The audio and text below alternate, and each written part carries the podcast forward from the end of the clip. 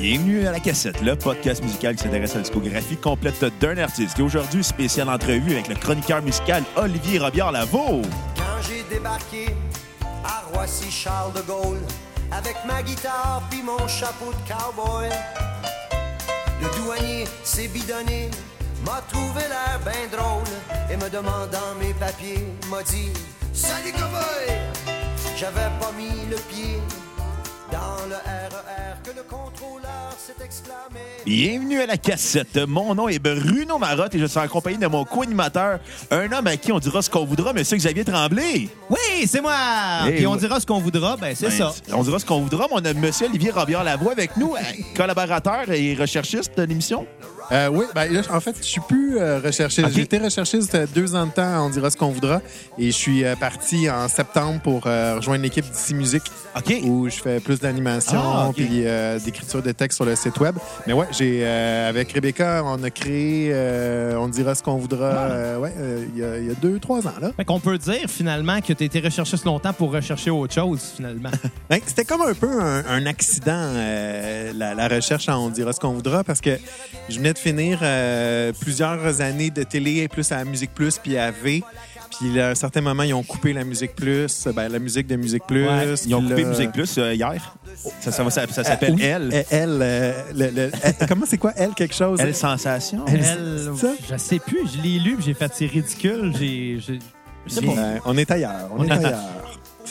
Ben, je pense que c'est parce qu'on a tellement connu Musique Plus longtemps dans ses hauts, dans ses bas, que là, on se rend compte que ça va être autre chose complètement. C'est fini, là. C'est fini, il va falloir qu'on se fasse à l'idée.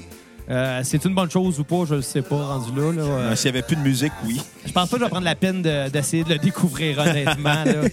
Mais bref, c'est ça. J'avais fait la, la télé là, là, là, il y avait plus de contrat télé. Puis euh, Rebecca McConnell puis Anne-Marie Wittenshaw partaient une émission d'été à Radio-Canada qui s'appelait Tandem. Ça parlait de musique, en gros. Puis ils cherchaient un recherchiste musique. Fait que j'aurais dit, Hey, si ça vous tente les filles, je l'embarquerai avec vous autres. Puis pendant l'été, Rebecca s'est fait offrir de faire On dira ce qu'on voudra. Fait qu'elle m'a traîné avec elle euh, à On dira. C'est rendu vous deux le tandem. Ouais, c'est ça. mais tu sais, c'était le fun, on dira, mais c'était pas. euh, tu sais, je faisais de la recherche sur des pièces de théâtre, euh, sur des sujets beaucoup liés à la diversité culturelle, à la parité, tout ça. MeToo quand il est arrivé aussi, évidemment. Donc, c'était, ça m'éloignait de la musique, puis j'avais envie de revenir à la musique. Fait que c'est pour ça que je suis parti pour aller à Ici Musique. On reviendra toujours à la musique, je pense. Euh, j'ai rencontré beaucoup de gens dans ma vie qui me disaient ouvertement qu'ils n'étaient pas touchés par la musique. Puis je me disais, c'est impossible qu'il n'y ait rien dans la musique qui te touche. Mais euh, C'est clair, je pense aussi. à un moment donné. Même, je même si t'en écoutes pas tant que ça, c'est sûr qu'il y a une tune un jour dans ta vie qui est arrivée au bon moment. Puis si tu réécoutes cette chanson-là, tu repenses à ces Je moments-là. pense que le reste, c'est peut-être. Il y en a qui ont peut-être un désintérêt, mais. Ou qui servent de la musique juste comme un bruit de fond. Ouais, aussi. Aussi. Aussi. Pour ces gens-là, il y a des podcasts, hein? Ouais. On est rendu le bruit de fond de quelqu'un maintenant. c'est sûr. Ouais, salut, salut à toi. des fois, je suis mon propre bruit de fond, ça, je dois l'admettre. là. C'est c'est pratique d'écouter des podcasts en faisant à manger, puis quand que c'est le mien, je sais que je vais aimer ça. Mais tu te réécoutes. Moi, je suis pas capable de me réécouter. J'haïs ça, me Je vais t'avouer que quand on a commencé la cassette, j'étais- étant donné que je suis plus à la réalisation, j'avais comme un petite crainte que ça sonne pas bien ou euh, que, que- que les propos soient pas adéquats ou qu'on soit juste plate. Fait qu'au début, avant de la publier, je l'écoutais au complet. Puis une fois publié, je le réécoutais juste pour être sûr qu'il n'y avait pas de bug à, Ouais. à l'importation. Ouais. À un moment donné, j'ai fait comme ça. Ça pas d'allure. Je suis pas pour écouter trois fois chaque épisode. Ça, ça fait aucun sens, là. bon, Mais euh, on s'écoutait aussi pour entendre nos erreurs d'élocution, qu'est-ce qu'on pouvait améliorer aussi. Ouais. Parce qu'au début, euh, on, on est naïf puis on se lance dans l'aventure sans réellement prendre conscience de tout ce que ça implique. Fait que souvent des erreurs de phrases, de façon de parler, comment on met le micro proche de notre bouche ou non. Souvent, ça, ça faisait qu'on fait de changer notre façon de faire. euh. Mais j'imagine que euh, vous autres, dans tous les projets que, que tu as eus, vous devez être encadré, puis il devait avoir un directeur quelconque quelque part qui vous donne des feedbacks là, par rapport à ça? Ouais, mais c'est les seuls moments, je pense, où j'aime me réécouter, c'est quand il y a quelqu'un à côté de moi, puis on, on me réécoute pour une raison particulière. là, Ok. tu sais. Parce que moi, tout, en fait, quand je dis que j'aille m'écouter, c'est que je trouve que tout ce que je je trouve ça mauvais. Je, sais, je me réécoute puis je fais comme, ouais, ah, c'est- mauvais. Donc, quand il y a, quel- quand il y a quelqu'un d'autre à côté de moi qui dit, non, non, ça c'est correct, c'est bon, arrête de penser que c'est mauvais. Ce que je veux que tu écoutes, c'est ça. Puis là, Ça, c'était mauvais. c'est- ça. Là, là, là, on- quand quand il y a quelqu'un qui me dirige dans l'écoute, ça va. Ben, si c'est moi tout seul qui m'écoute, euh, je me dis, ben voyons donc pourquoi je fais ça. Fait que si tu penses ça de toi-même, t'as dû être surpris qu'on t'invite. T'as dû te dire, ben non, ils veulent vraiment. Ça intéresse à moi, eux. Je suis tout le temps surpris que, quand il y a des gens qui m'invitent. Parce que, tu sais, je suis pas. euh, je suis pas ben, euh, show business, je suis pas euh, représentation. je considère que c'est pas moi la vedette, c'est la musique. c'est ça que je mets de l'avant, c'est les artistes dont je parle, tout ça, c'est pas moi. Fait qu'après ça, quand on s'intéresse à moi, je suis comme, OK, mais pourquoi moi plus qu'un autre? En même temps, ben pourquoi toi? Parce, que, tu réponds. Ouais, parce que tu réponds, mais aussi parce que. Non, non, mais blague à part, là, mais c'est parce Ok, que. dans ce sens-là, si tu voulais dire. Ouais. Moi, je pensais que tu disais parce qu'il répond à, à la conversation. Non, non, il répond à nos messages. Non, mais blague à part. non, mais t'as, t'as quand même été euh, chef euh, de pupitre musical au Voir. T'as été chroniqueur à RTV pour C'est juste de la télé. T'as été débatteur à Musique Plus. T'as été animateur euh, de la première place des arts. T'as quand même un parcours qui est tout le temps relié à la musique, qui est quand même intéressant aussi à discuter. Parce que c'est beau de discuter avec des artistes, de leur composition, création, mais c'est aussi le fun d'avoir le point de vue des critiques. Parce que c'est un peu ça qu'on fait dans notre podcast. On s'intéresse à la discographie complète d'un artiste pour la critique. Ouais. Mais en même temps, c'est le fun d'avoir des points de vue de gens qui ont fait qui critiquent la musique, mais d'une autre façon que nous. En fait, moi, ce que je trouve le fun là, quand je reçois des invitations comme la vôtre, c'est vous êtes exactement ce que je faisais euh, quand j'étais jeune. J'ai fait de la radio à CISM, j'ai fait de la radio étudiante à mon école secondaire, au cégep, à l'université. Fait que quand je vois des, des- des jeunes comme vous qui. euh, c'est quand même sérieux, là. Vous n'avez fait quoi, 280 Euh, ben, en fait, non, on travaille sur notre 200e. Ouais. en ce 200e, moment, ouais. OK. Euh, à, à ce jour qu'on se parle, là, je pense que demain, on sort notre 186e. puis C'est de la job. Probablement que ce qu'on enregistre en ce moment, je pense que c'est le 187. OK, ben, peut. tu sais, c'est- c'est c'est de la job, là. C'est des passionnés pour Ouais. faire 187 épisodes d'un podcast puis pas Absolument. abandonner après trois. euh, il y en a beaucoup qui abandonnent après trois. Puis on va se le dire, euh, dans le monde du podcast, le succès n'est pas le même que dans le monde de la radio, dans le sens que on, on va être heureux si on sent qu'il y a plus de gens que d'habitude qui nous écoutent, mais euh, c'est sûr que se le cachera pas, euh, quand on reçoit des invités, il y a beaucoup plus de gens qui vont écouter ce qu'on ce qu'on va Des gens faire. qui nous ont jamais écoutés aussi. Exactement, puis c'est là qu'on petite pression de faire mieux, je pense, mais, mais des chiffres comme ça pour la radio, c'est rien, là. Euh, non, sans, sans, ça. sans, c'est ça, c'est rien. Oh, Mais en c'est quand même même temps, plus que ça, quand le, même. Le, le- le but, c'est que, en tout cas, j'imagine, vous le faites pour avoir du fun puis Absolument. euh, être ensemble, parler de votre passion qui est la musique. tu sais. Donc, moi, ça, euh, j'ai un immense respect pour ce, ce genre de travail-là. Ouais, puis c'est un travail connexe. Complètement. Qu'est-ce qui t'a amené là-dedans? À part avoir fait de la radio plus jeune, euh, il devait avoir un avant ça? Ouais, euh, c'est mon cousin, en fait, Patrick Marcelet, qui est animateur à C'est quoi, le retour à la maison avec euh, Peter On McLeod. On le salue. Oui, le clan McLeod. Euh, mais bref, Patrick, à l'époque, dans les années 90, était journaliste au Voir euh, avec Nicolas Titley, Laurent Saunier, puis tout ça. C'était la, la- la garde de Voir à ce moment-là. Puis moi, j'avais 14 ans de moins que Patrick. Quand Patrick en avait 28, j'en avais 14. Est-ce que tu as encore 14 ans de moins que lui? Paraît que oui. Euh, non, non, il vieillit beaucoup plus vite. là. Je pense qu'on est rendu à 25 ans de différence. 25 ans d'écart. Mais euh, donc, bref, il m'amenait voir des shows parce que on, on s'aimait bien. On était nés la même date, le, le 22 novembre, à 14 ans de différence. Puis, euh, j'étais un peu mon modèle, c'était mon idole. Je voulais être comme lui. Puis là, il m'amenait voir des shows. Il m'appelait, tu sais, je vivais dans ma banlieue à Repentigny. Il m'appelait le, le- samedi dans l'après-midi. Il me disait Qu'est-ce que tu fais à soir? Je fais Ah, Je sais pas. Il dit euh, il y, a, il y a Silverchair qui joue au Métropolis. Ça te tente de venir avec moi?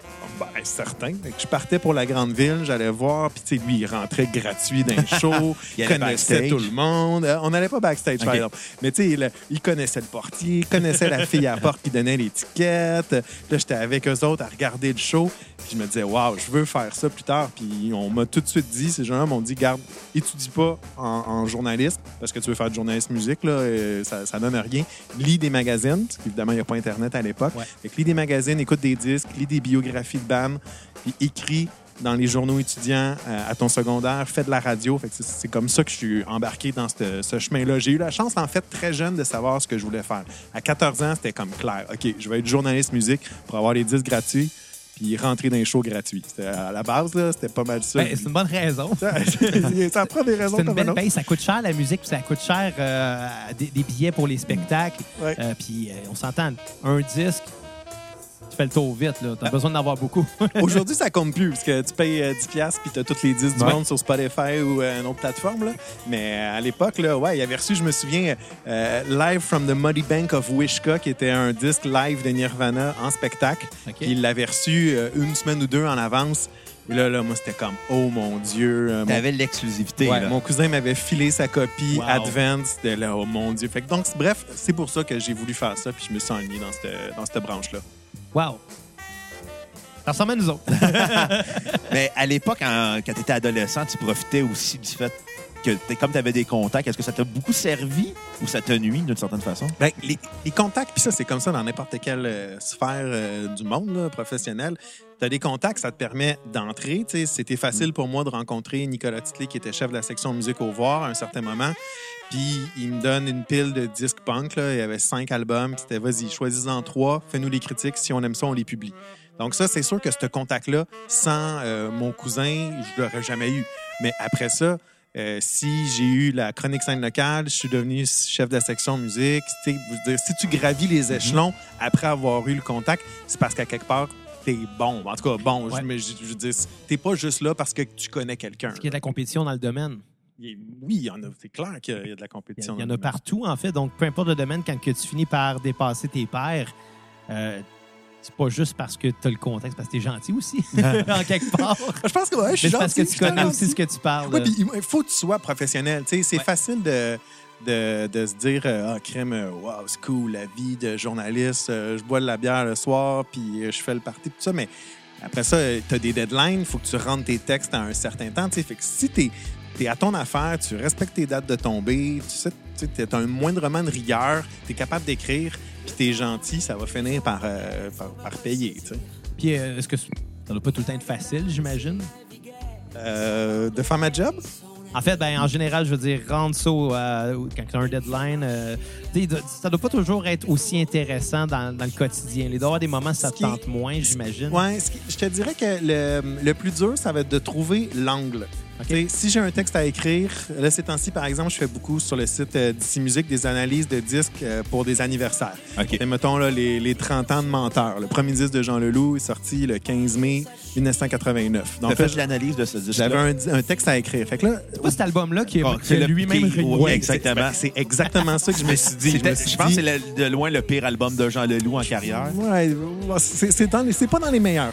Mais sans, sans nécessairement être mauvais. Là, c'est... Ah ben, c'est parce que la réalisation était atroce. C'est ça, c'est exactement ça. Fait que moi, quand j'ai eu ce texte-là à écrire, ce qui est difficile, c'est de trouver l'angle. Je me suis dit, OK, qu'est-ce que je vais faire avec ça? OK, il l'a renié. Mais je Bon, pense- ben, 30 ans plus tard, est-ce qu'il a bien fait de le renier? Fait que Ah. c'était ça mon angle. Une fois que j'ai trouvé l'angle, je m'assois, ça part. Les, les doigts partent sur le clavier, le texte rentre, ça va super vite. Fait que je te dirais que le plus difficile, puis c'est la même chose quand je fais une critique de disque, quand on dira ce qu'on voudra, c'est OK, par quel bout je vais le prendre? Que- que- comment je vais aborder ce disque-là pour que ça soit le fun? Fait que ça, c'est peut-être ce qui est le plus difficile. Mais après ça, une fois que tu l'as trouvé, généralement, ça roule. Là. Ouais.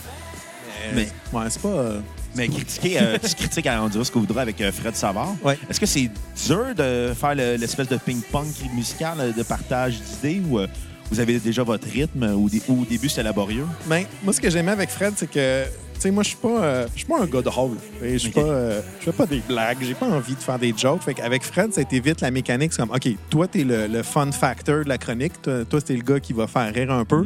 Puis moi, je vais être le gars pertinent à côté. On a la même dynamique à la Ouais. cassette. Bruno, c'est le gars drôle, moi, je suis le pertinent. Mais tu sais, puis à force, là, ça a évolué. Et puis tout ça. Puis Fred Savard écoute ses disques avec beaucoup de sérieux. Puis il, avait peur d'être un peu euh, l'imposteur dans, la patente. là. Donc, euh, il, prend son travail quand même au sérieux. Mais, mais j'aimais ça dans la dynamique du duo, que c'est pas moi qui a à faire rire. C'est lui qui fait rire. Puis moi, je peux amener un peu plus de, faits puis d'analyse un peu plus poussée. Quoi qu'il en fait aussi. Là. Ça arrive-tu dans un duo comme ça ou, si ça t'est arrivé euh, de travailler avec quelqu'un qui veut un peu avoir ta place dans cette dynamique-là? Qui veut avoir ma place. Dans le sens qu'il veut être pertinent puis que c'est comme si toi, t'aurais pas le choix d'être le gars drôle. Ouais, euh, j'ai pas, euh, j'ai pas beaucoup d'ego.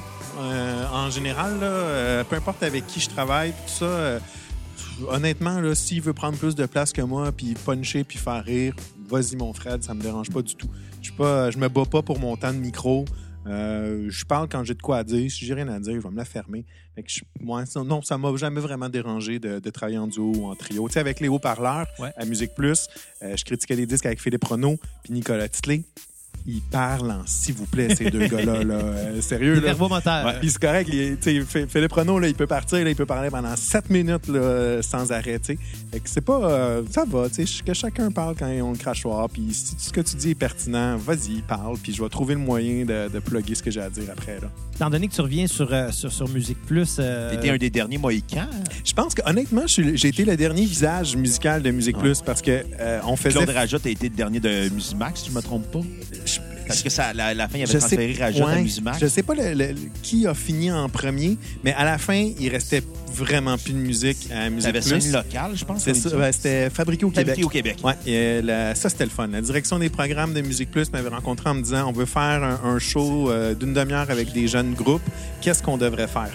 Puis euh, là, c'était vraiment la mode des concerts pour emporter. Le band qui joue euh, dans une chaloupe, Ouais. euh, dans un autobus, dans un manège. Euh, tu sais, bon, visuellement, c'est super intéressant, mais pour un band, c'est pas tout le temps le fun de, de se battre contre le vent ou contre les passants. C'est fait que je me suis dit, OK, on va ramener les groupes dans un studio, la meilleure place pour enregistrer leurs chansons. Fait que c'est comme ça qu'on s'est mis à aller avec des bands, passer une journée en studio avec plein de groupes de la scène locale. Mais après ça, il y a eu aussi le, le premier gala de la disque en 2015 que j'ai animé qui était à Musique Plus aussi.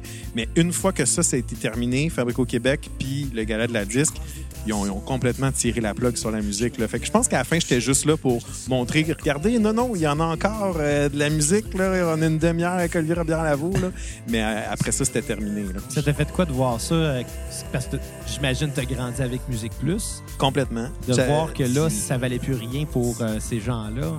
Puis le voir était pas aussi à Musique Plus pendant un bout de temps, les bureaux de voir? Euh, pendant longtemps, en fait, euh, oui, oui, tout à fait. Les bureaux de voir étaient au septième étage. Musique Ok. Plus était au rez-de-chaussée. C'était parfait quand je faisais les deux. Je faisais juste à me promener dans le même building. Euh, ouais. Qu'est-ce que je. Tu sais, le, le voir qui est disparu pendant. Ben, là, il existe encore le site web, là, mais il n'y a plus de version Non, papier. ça. Musique Plus est disparu aussi. On peut être nostalgique de, cette période-là. En même temps, les choses évoluent. Là, ça, a- été remplacé par autre chose. Puis c'est correct. Est-ce que je trouve ça dommage? Un peu, mais ça va. Là. Je pense pas qu'il faut qu'on commence à, pleurer tout ça. Souvenons-nous que c'était vraiment le fun, que c'était des beaux souvenirs, qu'on aimait ça le jeudi, ramasser son voir. Mais. Les Martineau quand il était pertinent. Et là, là. Moi, un jour, moi, moi, je, je pense qu'un jour, Martineau va, va sortir en disant euh, Je vous ai tout eu. Je vous ai tout eu, c'était juste pour faire plein d'argent. Honnêtement, euh, ça serait quasiment pas surprenant, mais je pense pas que ça va arriver. non, je pense que Dans non. sur son lit de mort, là, quand, euh, à 88 ans, là, il va probablement le dire. J'avais, je vous ai niaisé. Bonne journée. Ouais. J'ai caché in. Si ça arrive, euh, il aura gagné. hein. ça aurait été lui, euh, il nous aura tout trollé. Mais tu sais, c'était des beaux souvenirs pareil. Là. Euh, Musique Plus, là, moi j'avais une VHS. Là, sûrement que bien du monde ont fait ça aussi. là. J'avais une VHS qui était tout le temps prête sur euh, record, mais sur pause, en stand-by. Puis dès qu'il y avait un vidéoclip que j'aimais, cloc, là, je, je partais l'enregistrement. Moi, j'enregistrais des émissions à la place. Des émissions Ouais, au complet. genre- Ouais, ouais, genre 1, 2, 3 punk, Ouais. des trucs comme ça. Ouais, ouais. J'enregistrais ça à Musique Plus. Il y avait un black market d'un, deux, trois potes chez eux. Ou les, artistes, ou les artistes du mois en show, quand ils m'intéressaient, j'enregistrais. Ouais, ouais, moi aussi. Il y avait les concerts plus les samedis soirs, là, je pense. Là, il y avait bien des spectacles qui étaient. Ça, là, je m'ennuie de ça. Il devrait avoir plus de. Hors TV en fait des fois, là, mais il devrait avoir plus de concerts à la télé. En même Mais temps, je- avec YouTube maintenant. Ah, t'as- aujourd'hui, ils sont tous. Je pense que je pense que Musique Plus, la raison pourquoi que c'est euh, c'est plus là finalement, c'est parce que les, les seules personnes qui auraient regardé ça, malheureusement, c'est pas le public cible, c'est les gens qui savent peut-être pas aller sur Internet et ça. aller chercher ça. Là. la nostalgie, là, on, on- on- on a perdu quelque chose, là, un peu de notre identité parce qu'on s'identifiait à ça et on aimait ça. Mais au niveau du contenu, on n'a pas perdu. Tu sais, les vidéoclips sont Non. encore là. Ouais. Comme tu dis, les concerts, on les retrouve sur YouTube. Si je veux lire sur la musique, il y a en masse de sites. Donc, on n'a pas perdu le contenu, il est juste rendu ailleurs. là. Ouais, absolument. Je pense qu'il y, a il y a une espèce d'abondance maintenant qui tue notre engouement. Je pense que le fait qu'à l'époque, vu qu'il y en avait moins, il y avait le Voir, il y avait les Ici.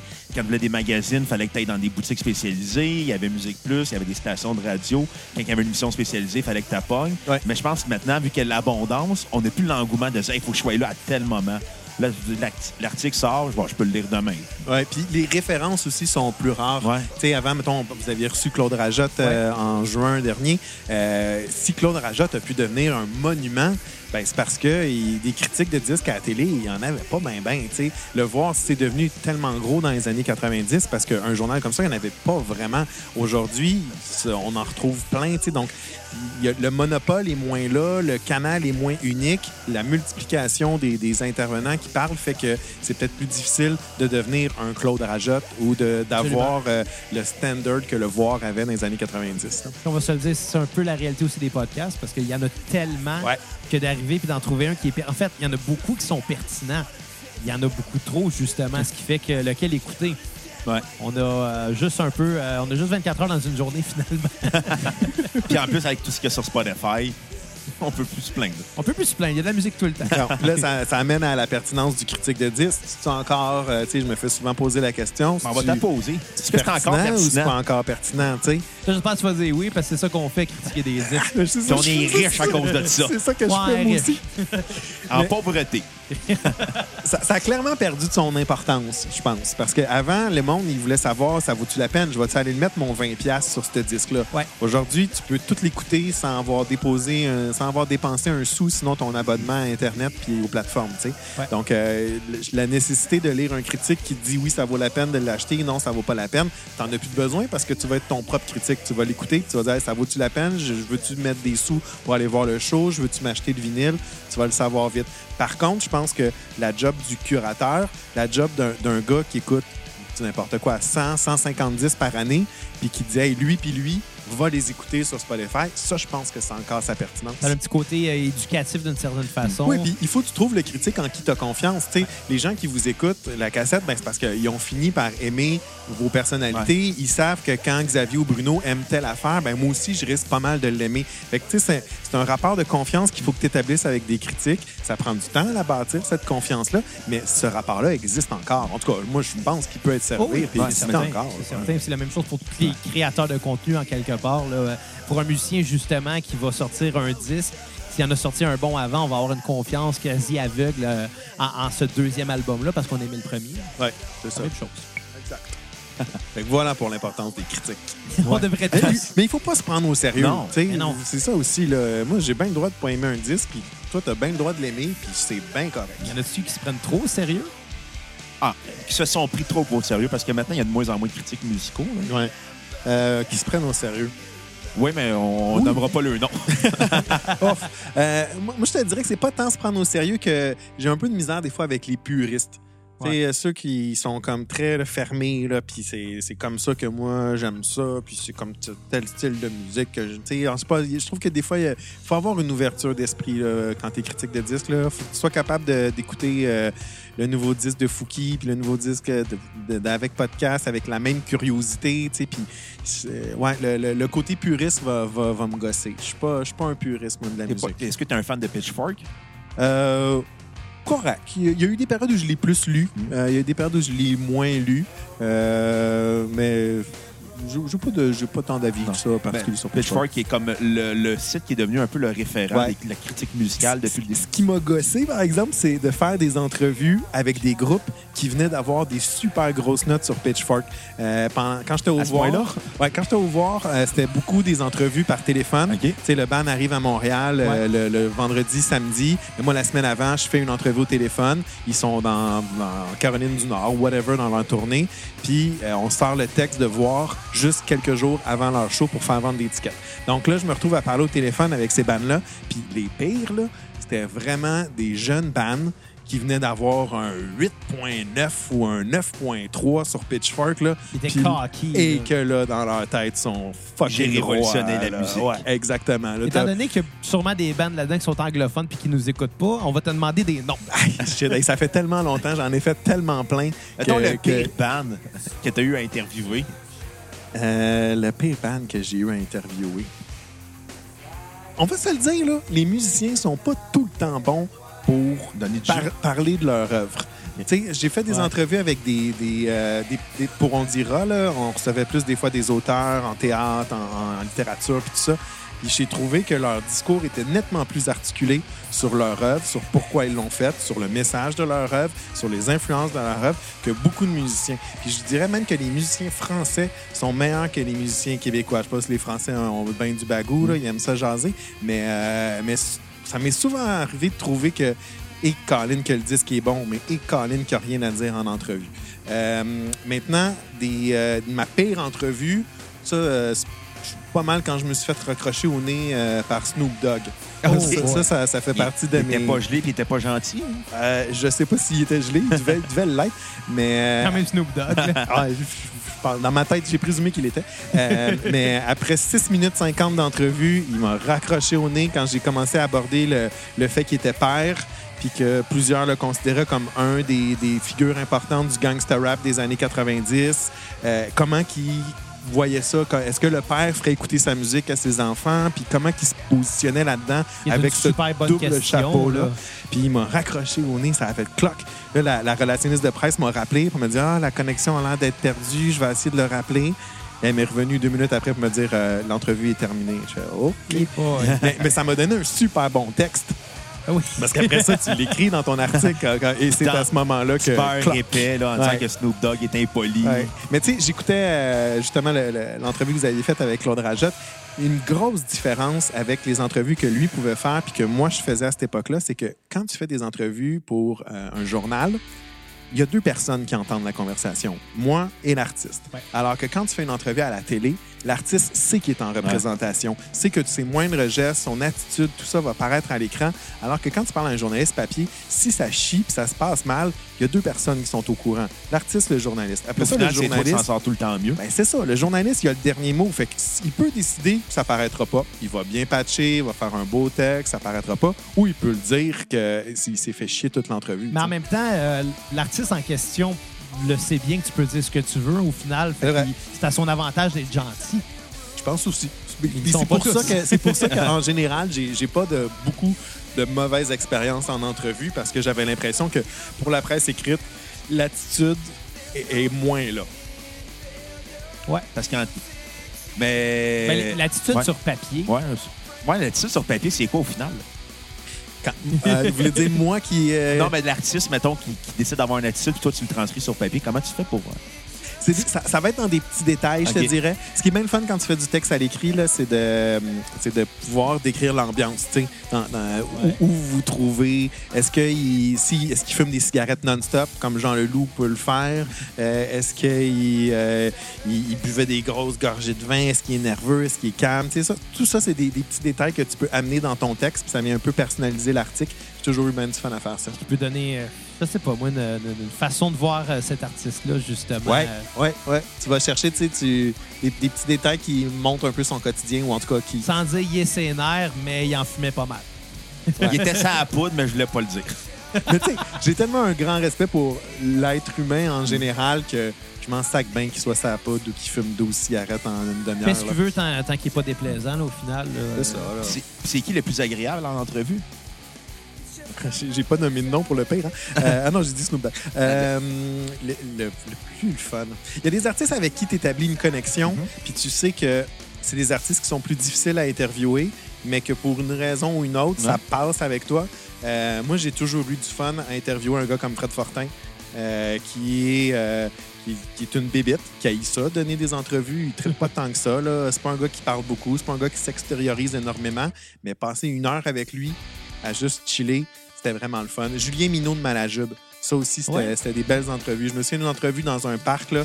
J'étais allé acheter euh, des pâtés, des charcuteries, des fraises, bien cool. une, une baguette. Puis on est allé s'installer euh, dans un parc, à juste bouffer dans le parc, puis à, à faire l'entrevue.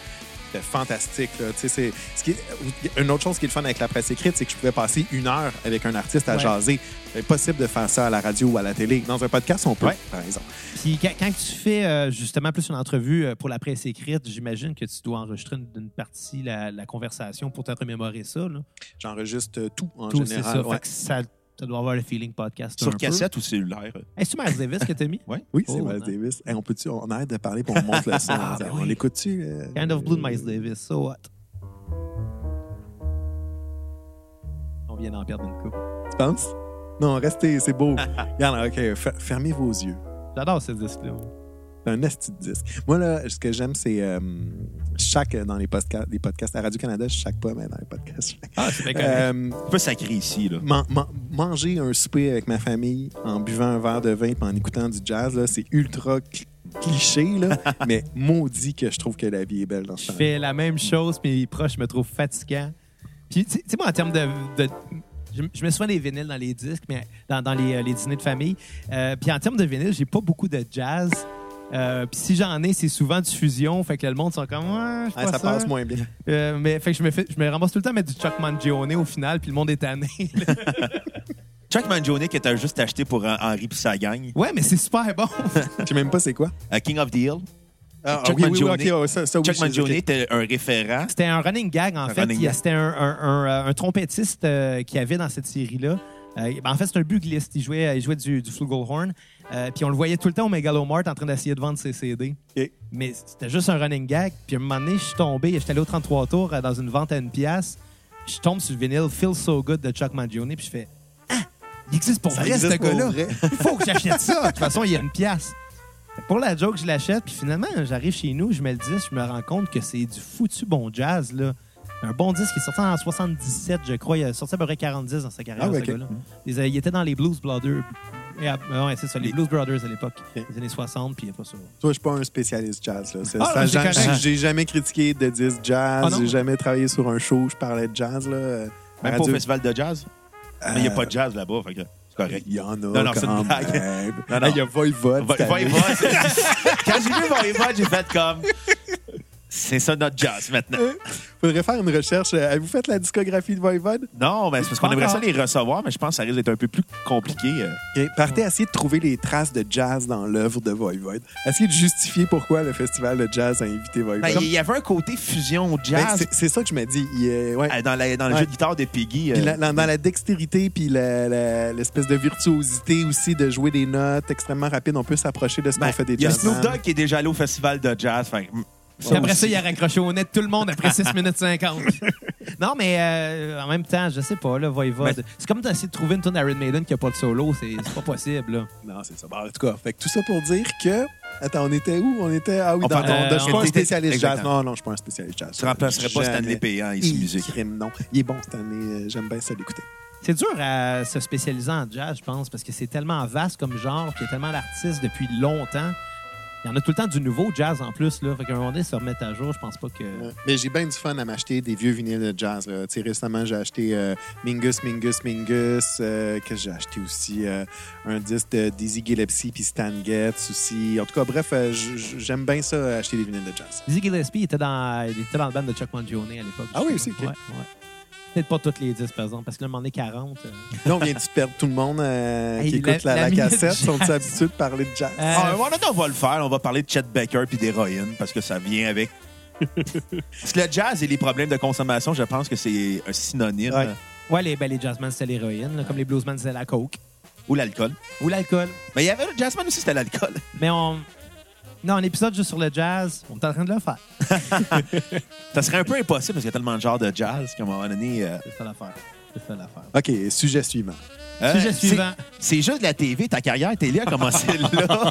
Comment c'est peut-être critiquer de la télé avec Lisa Frula? Ah là là, ah, Lisa, c'était comme un peu ma mère euh, dans, dans l'équipe. Moi, j'étais le petit jeune. Je- J'avais 30 ans, je remplaçais Cassivi, ce qui, Christy, c'était pas euh, facile nécessairement. J'ai tellement eu le sentiment d'imposteur pendant un an de temps. Là, quand je disais que j'avais pas trop d'ego puis je parlais juste quand j'avais de quoi à dire. Là, essayer de parler à travers Anne-Marie Wittenshaw, euh, Lisa Frula, André Robitaille, qui, je l'écoutais, moi, cette émission-là. Là, fait que j'étais un peu intimidé parce que et eux savent de quoi ils parlent. Moi, je chronique la musique. Qu'est-ce que je fais là? À parler de télé? Puis ils m'ont dit non, non, non, on aime ça, le regard euh, neuf de quelqu'un, tu sais. Mais je Faut que pense tu réalises que, que. tu as des grands souliers à chausser. ouais, mais gars, j'ai fait juste un an, hein. Fait que. Ton- Puis ton remplacé, remplacé par Jean-Michel Dufault. J'aime mieux penser que je me suis fait remplacer par MC Gilles. OK. c'est moins dur pour l'orgueil. Mais euh, ah ouais, je pense, pense que j'étais j'étais trop jeune. Enfin, j'étais trop jeune. J'étais j'étais un peu vert pour faire ça.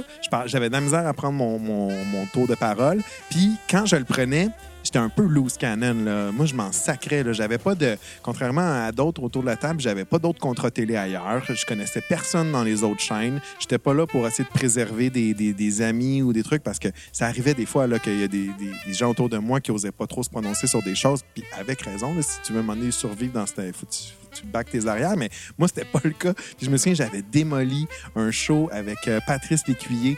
C'était euh, un air de famille. Ah oui, Il- c'était il- mauvais. Il, invitait des, des familles à chanter des covers. Là. Ma grand-mère avait un commentaire sur cette émission-là. Elle disait qu'elle trouvait tout le monde gros là-dedans.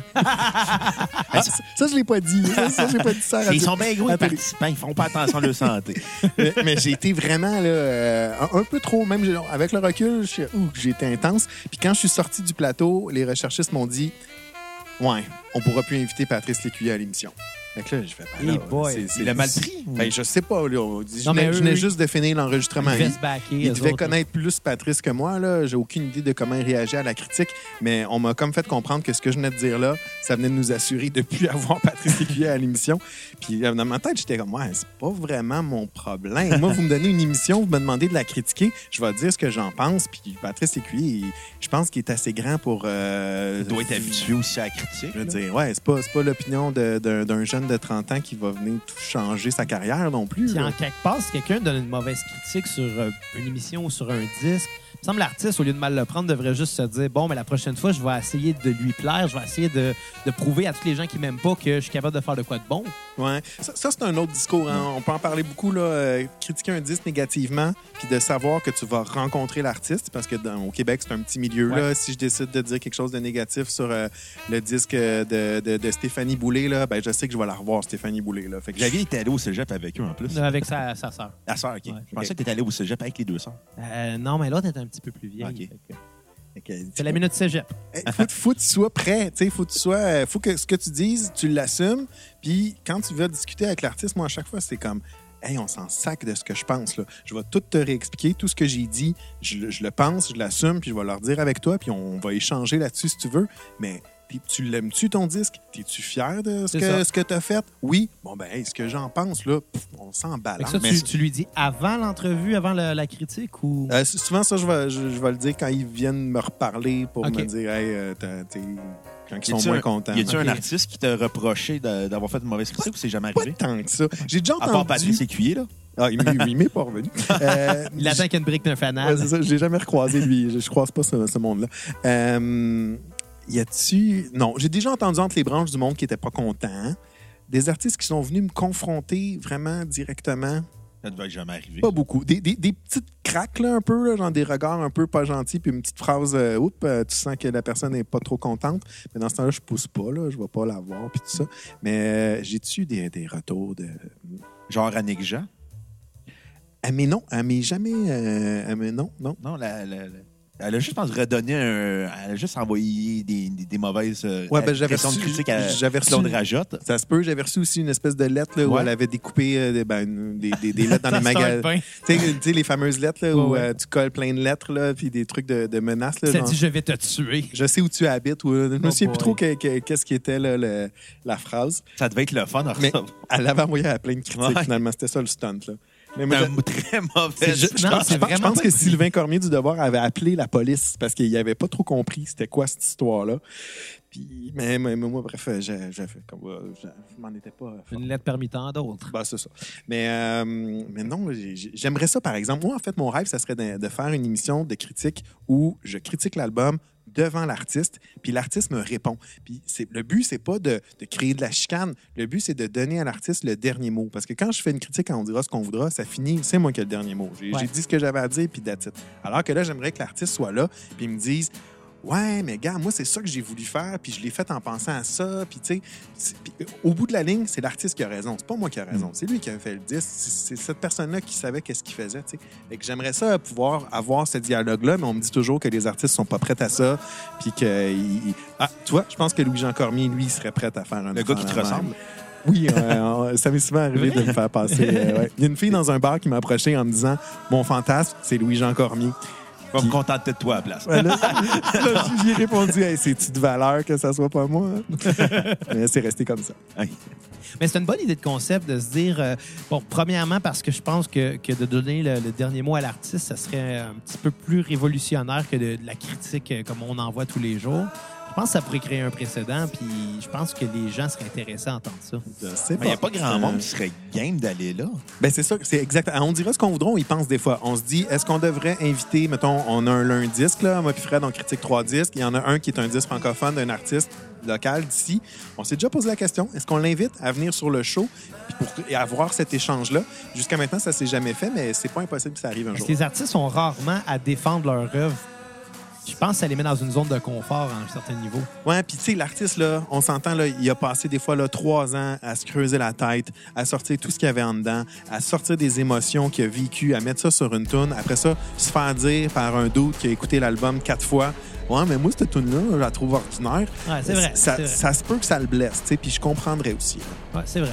Jean Leloup, je pense qu'il serait bon à ça. Jean Leloup. Jean- C'est- un de mes préférés.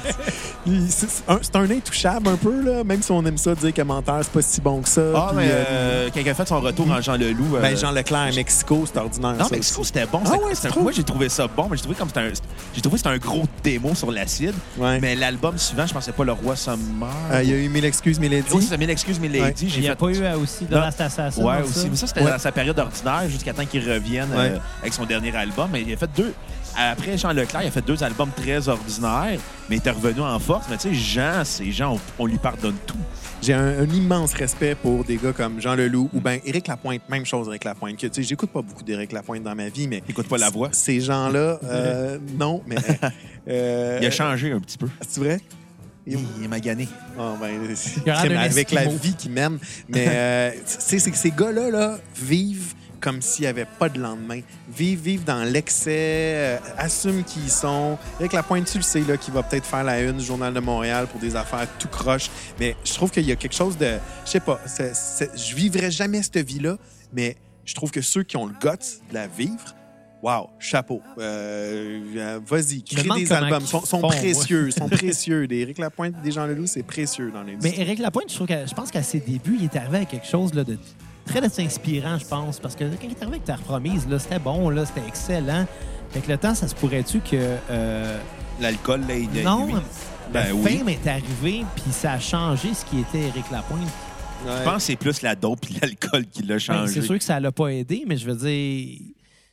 C'est les trois, les trois premiers disques, ça. euh, C'était plus sincère? Euh, T'avais évité les vautours. euh, Ça, c'est le deuxième, Ouais, ça. Ouais, le, le premier, Obsession, Éviter les vautours, le deuxième. Puis l'autre. euh, Je pense que c'est bon âge. Ouais, c'est moi. Je sais pas si c'est le titre, là, mais je me souviens de la pochette euh, plus noire Ouais. qu'un côte de cuir. Mon ange, là, c'est une cibole de bonne Ouais. toune. Ouais, c'est une grosse toune. Ah, on dira ce qu'on voudra, il a fait des bonnes affaires, Éric. En tout cas, bref, tout ça pour dire que, que- que j- j'aime voir ces- ce genre de bébites-là évoluer. Stephen Faulkner, c'est la même chose.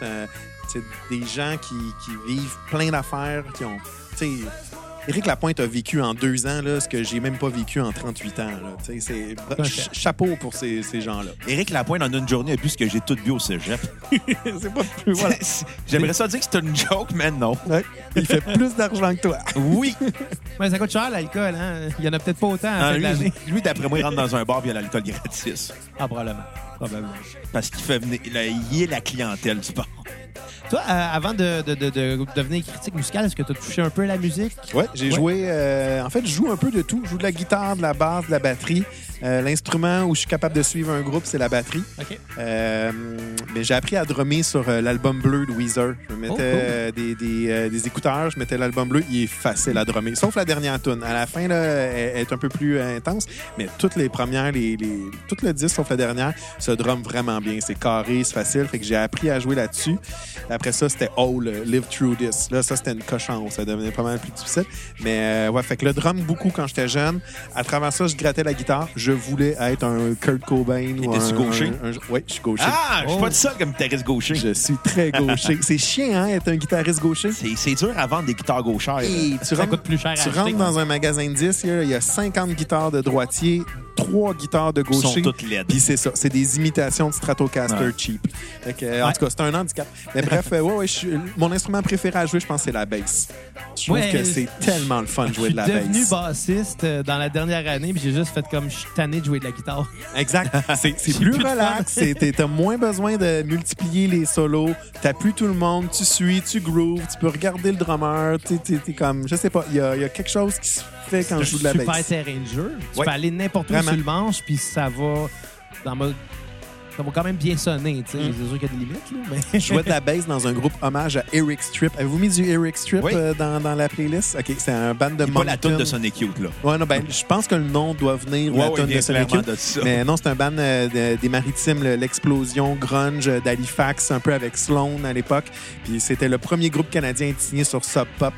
Donc, euh, OK, quand même. Eric Strip, ouais. Pas rien. Je pense que c'est mon groupe préféré à vie. Ah ouais? O- overall, ben bon, les Beatles, ça compte pas. Les, les Beatles, c'est la Bible. Ça compte pas. Non, les Beatles, ça compte bon. pas. Quand tu me demandes euh, trois artistes, euh, trois, trois albums que tu amènes sur une île déserte, je dirais jamais des disques Ok. des Beatles. Quand on demande ton groupe préféré, je dirais jamais les Beatles parce que, C'est trop cliché. ben, non, mais c'est comme, comme Dieu. C'est comme, comme la, la Bible. Tout est là. Pour moi, là, euh, fait que c'est- ils, sont comme, ils sont dans une autre ligue. Ça, ça me donne rien de les inclure. là. Fait que j'aime mieux parler qu'Eric Strip, c'est mon groupe préféré. Wilco va être mon groupe préféré aussi. Tout le monde connaît les Beatles, fait que t'en apprends rien à personne en disant ce nom-là. là. Aussi. Ouais, c'est ça. ça, ça l'apporte euh, pas. C'est comme si un jeune disait aujourd'hui son groupe préféré, c'est Led Zeppelin. Mais tu sais, un, un jeune de 14-15 ans, il fait clairement ça juste pour se prouver qu'il est meilleur musicalement que tout le monde. Ou Nirvana. Nirvana. Ouais, à 14 ans, j'étais désagréable parce que je tripais sur Nirvana. Là. Ah, moi aussi. 100 ans, c'était- mais moi, c'était 10 ans après. OK. Moi, c'était trois ans après. Non, c'est ça. Non, moi, j'étais moi, j'étais un grunge en, en 10 ans en retard. Fait que, tu sais, je tripais sur toutes les bandes grunge ado. Mais j'étais comme, moi, mais il existe même plus. Pensez-vous que le grunge va revenir? Non. Euh, Ben, je pense que l'industrie musicale ne fonctionnera plus jamais comme pense elle pas. devrait, puis il n'y aura plus jamais de vague. Ou bien pensez-vous que les jeunes vont se remettre à jouer de la guitare? Parce que, en fait, je pose la question parce que récemment, je réécoutais plein de DVD, Mhm. de grunge, Nirvana, puis tout ça. Puis je suis retombé sur euh, 1991, euh, 91 The Year That Punk Broke. C'est Ouais. un, un documentaire qui suit Sonic Youth puis Nirvana dans une tournée en Europe. Pas les Ramones aussi? Ouais, il y a plein de bandes. On voit les Ramones, on voit euh, L7 aussi, euh, Iggy Pop qui apparaît, euh, euh, Dinosaur Jr. aussi. Mais, tu sais, je regardais les jeunes jouer de la guitare. Tu sais, je regardais Thurston Moore, là, il est quand même jeune en 1991, là. Puis je regardais la fougue, puis la rébellion qui venait avec cette musique-là. Puis j'ai de la... C'est peut-être parce que je suis vieux, puis moi, j'ai connu ça, puis dans mon époque est dans meilleure. Mais je me demande jusqu'à quel point on passe une rébellion en faisant des beats et pop. en rappant peut-être, mais il y a quelque chose dans- sur une guitare, sur un stage, la distorsion, le feedback. Je trouve qu'il y a quelque chose de vraiment punk puis dans ta face que oui, on va retrouver dans, dans certaines productions hip-hop, mais je sais pas. Je, je trouve, bref, Ben- je trouve qu'une rébellion, ça s'exprime mieux avec une guitare qu'avec un C'est sûr pour répondre à ta question, c'est. Je- Moi, le- en partant la hip-hop, ça me parle zéro. Fait que c'est sûr que je vais être porté à dire que c'est. Moi, ça me parle quand même. Là. Moi, moi, moi aucunement. En fait, euh, c'est juste parce que j'ai joué de la musique toute ma vie. Fait que quand j'étais arrivé à entendre du hip-hop la première fois, j'ai fait comme c'est trop basic. mais mais t'as raison qu'il n'y a rien de plus. euh, comment je dirais. Tu peux rebelle et agressif qu'une guitare, Hey, un tu drum puis une bass. pètes ta guitare, tu joues avec tes dents, euh, tu Un sautes, power tu trio. à Ouais. terre. Je, y a- y a- je sais pas, je trouvais, je regardais la fougue de ces jeunes-là, puis je me disais, maudit que pour exprimer une rébellion d'adolescents, je trouve que une pédale de distorsion puis une guitare électrique, c'est dur à battre. C'est très dur à battre. Ouais, mais en même temps, je vais, je vais, je vais défendre Ouais, ouais, ces adolescents-là. Parce que maintenant, vu qu'on est rendu dans un monde où ce que les réseaux sociaux sont rendus prédominants, je pense que c'est un peu rendu impossible d'établir une rébellion en dehors de son cellulaire, en dehors d'un statut Facebook, en dehors d'un vidéo YouTube. Parce que moi, je me souviens à l'époque, quand on grandissait, on commençait les, les- les débuts d'Internet dans la culture populaire. C'était encore MSN, c'était le début de MySpace. Il y avait cette espèce de, de côté DIY qu'il fallait chercher, fallait encore travailler pour. Mais maintenant, avec toute l'instantanéité des nouvelles technologies, si tu veux exprimer ta rébellion, il y a tout le temps une façon de faire que par la musique, T'as raison. malheureusement. T'as raison. Ah, on va voir. Est-ce que ça t'arrive d'avoir des, euh, des artistes euh, qui débutent, euh, qui sont inexpérimentés, euh, qui, qui t'approchent pour euh, que tu parles de leur disque? Souvent. Oui, oui, beaucoup. euh, je reçois des messages sur Facebook, euh, des courriels aussi. Là. Puis euh, jusqu'à quel niveau? Moi, je veux juste savoir, euh, sans nommer de nom, les pires salaires de quoi? Les, les pires disques. À non, non, mais pas nécessairement pour les, les, les mais... Non, non, mais moi, c'est plus savoir, tu sais, exemple, on envoie des fois des gens qui sont à l'aise un peu avec une guitare, fait qu'ils vont gratter pour faire une vidéo Facebook avec leur cellulaire euh, juste pour promouvoir, alors qu'on est à une ère où la technologie est tellement là que tu pourrais Ouais. enregistrer un disque dans ton sous-sol, mais eux, ils le font quand même avec leur cellulaire parce que c'est ça qu'ils ont. Euh, je reçois pas tant de démos de marque que ça. C'est ça la, la- la- la question, dans le fond? Ouais, c'est un peu, un peu Je pense que euh, si le monde prenne le, le temps de me l'envoyer, de trouver mon adresse, de savoir qui je suis, puis que j'existe, puis je fais des critiques, c'est parce qu'ils connaissent un peu ça. Puis s'ils connaissent un peu ça, ils ont un standard de qualité qui va venir avec. Souvent, en tout cas, c'est bien rare que je reçois des affaires nulles, là, mais tu sais, vraiment non professionnelles. là. Euh, Ou bien ou ben juste peu travailler parce que Non. par manque d'expérience peut-être. Ce qui est drôle, c'est que c'est quand tu reçois de quoi, puis que c'est c'est vraiment bon. Euh, là, aujourd'hui, c'est le monde qui t'écrit, puis il t'envoie un lien, puis tu peux écouter leur chanson sur Internet. Mais avant, c'était le monde qui me donnait des disques physiques, des Ouais. démos. Puis euh, j'avais acheté une vieille Sab, euh, une Sab 900, là, des- au début des années 90, là, avec le haillon en arrière, à un gars, puis qui me dit euh, Hey, je, je sais t'es qui, je peux-tu te donner le démo du band à mon frère puis à ma belle-sœur? Je fais comme, bah oui, certain. Il me donne le démo. Christy, le démo, c'est Tricot Machine. Puis, puis moi, évidemment, on, connaît, on les connaît pas du tout, sais. Fait que là, je prends le char, je m'en vais avec la, la- la vieille sable chez nous, là, je le dis du gars qui me vend le char, je fais, Ah, je vais l'écouter. Puis là, il y a les pots de lièvre sur, euh, sur ce, ce démo-là. Puis j'ai comme, si, monac. Fait que je rappelle le gars qui m'a vendu le char, je fais, hey, c'est vraiment bon le démo, c'est quoi ça? Puis là, ben, c'est là que j'ai- j'ai j'ai découvert Tricot Machine à ce moment-là. Et je fais pas partie des haters de Tricot Machine. Je sais qu'il y a bien du monde qui est- encore, Tricot Machine? euh, je pense que non, non. Catherine Leduc sort des albums euh, de son côté, mais euh, Mathieu euh, Beaumont, non. Daniel Beaumont qui écrivait les textes, le gars qui m'a vendu la sable, lui, il écrit des fois encore des textes pour des, des, euh, des musiciens, des chansons, mais non, je pense pas que ça existe encore. Ça avait de quoi d'original, ce tricot machine? Je me souviens, la première fois que j'ai entendu ça, j'ai fait comme. C'était comme des chansons pour enfants, mais sur l'acide. Ouais, genre. Hey, mais en même temps, tu sais, les pots de lièvre, là, Non, non. ça aurait quasiment pu être du Richard Desjardins. Là. Il y avait un gros niveau de. À certains moments, le calibre était vraiment haut. Oui, il y avait des chansons euh, On n'est pas fait en chocolat. Mais il y a- il y avait quand même des, des perles là, dans le Moi, c'était comme Carmen. Campagne qui a rencontré Kurt Cobain, cette Mais, moi, j'embarque dans cette vibe-là. Tu sais, sans- puis tu sais, je me considère pas comme un spécialiste de tricot machine, mais à chaque fois que j'ai entendu ça, j'ai fait. OK, on est ailleurs, puis ça en prend plus comme ça. Ouais, il y avait des super bons textes. Les mélodies étaient bonnes. J'aimais le, le jeu entre euh, Catherine et Mathieu. Mais euh, écoute, c'est. Est-ce que c'est toi qui as mis euh, tricot machine dans l'œil du public? Euh, oh, je- je- Est-ce que tu as tricoté leur carrière? Ça, ça, je je m'approprie pas aucun succès. Là. Tu sais, oui, j'ai parlé d'Arcade Fire, puis Malajube, puis de toute cette vague-là, parce que j'étais chroniqueur scène locale, puis les Unicorns, puis tous ces groupes-là. J'en ai parlé très tôt dans leur carrière, mais pas pas en tout à cause de moi s'ils ont eu du succès. C'est parce que les disques étaient bons, puis c'est pas moi qui avais accroché. L'autre à côté accrochait, puis je veux dire, c'est pas. euh, j'ai pas aucun mérite sur le succès de, de personne. Il y a des artistes que j'ai aidés en tabarnouche. Les St. Catharines, euh, justement, le, le band du Moody, Ouais. je l'ai poussé en maudit quand j'étais chroniqueur locale. Même chose pour Tricot, même chose pour Manajub. Mais c'est pas, euh, c'est pas vrai qu'une personne est responsable de- du succès d'un band. là. Là, étant donné qu'on a parlé de Malajube quelques fois, j'aimerais ça que tu règles le débat qu'on a, moi et Bruno, depuis Quel est le meilleur album de Malajube? Moi, je dis que c'est le trompe-l'œil. Moi, je dis que c'est Labyrinthe. Oh, euh, c'est clairement, c'est, en tout cas, c'est pas labyrinthe, c'est trompe-l'œil entre Yes, les deux. sir! Ça fait aucun doute. Moi, j'allais même parler du compte complet qui est le premier avant. Euh, je pense que c'est trompe-l'œil. Pour, pour moi, trompe-l'œil est probablement le meilleur disque des années 2000 au Québec, là, en pas français. Pourquoi? Vas-y. euh, tu trouves pas qu'il y a une, il y a une précision mélodique sur trompe-l'œil que tu as un peu moins sur labyrinthe? Labyrinthe, commence à, à se perdre dans des explorations. Labyrinthe, euh, c'est justement ce qui- le côté expérimental, ce qui est perdant là-dedans. Moi, c'est ça qui me fait triper. Euh, les notes de piano dans Ursuline, quand ça part, Mm. il y a trois notes de fête. Je suis envoûté jusqu'à la fin du disque. Euh, je sais pas, la première fois que j'ai entendu ce disque-là, je l'avais emprunté à la bibliothèque de mon cégep. Puis en le prenant, la bibliothécaire, elle a dit Ah, je voulais le prendre aujourd'hui. J'ai fait OK, il y a une bibliothécaire de 50 ans aime ce disque-là, je, je vais-tu l'aimer? Puis c'est là que j'ai fait comme OK, ça, ça parle à tout le monde. ouais, ça a dû à décoiffer pareil, euh, labyrinthe. euh, Euh, de Malajub, à ta- quel âge qu'elle avait, ta bibliothécaire? J'ai comme- d'années, Ouais, c'est ça. Euh, mais non, trompe-l'œil pour moi. Là, la monogamie, sur, sur ouais. est pour moi une des plus grandes tonnes euh, Puis on va se le dire, c'est un excellent album. Il y a- le côté... Mais Labyrinthe est meilleur. Non, t'as il y a- y y le un- côté tout punk dans Trompe-l'œil, mais avec un côté prog à la fois. Ouais, puis t'as, le côté prog, t'as le côté punk, mais t'as le côté pop accrocheur, un peu plus ra- radio-friendly que t'as moins sur C'est Labyrinthe. pour ça qu'il y a une pub Je de Zellers bien- a été pris, euh, pris mal à la jupe comme chanson. L'équilibre est là. là. Mais encore là, il y avait des choses très pop là, sur Labyrinthe. Exemple, euh, dans Luna, c'était c'était quand même assez Ouais. radio-friendly. Ah, lui, avait, avec euh, une pub de Bud Light aussi, je me trompe pas. Ah, oui, le Luna était une pub de Bud Light. Il y avait. euh, C'était quoi déjà le titre? Là? La tune qui jouait dans 51-50 rue des Hommes. As-tu le Tout-Puissant? J'ai pas vu euh, le film, Non. malheureusement. Ok, ben en tout cas, dès le début du film, il y a une chanson de Malajube. Mais c'est pas un mauvais disque, là, Labyrinthe. On s'entend, là. C'est un, c'est un très bon disque. Ben, tu vois, trompe-l'œil, tu dis que c'est le meilleur disque des années 2000 au Québec. Pour moi, c'est euh, Labyrinthe.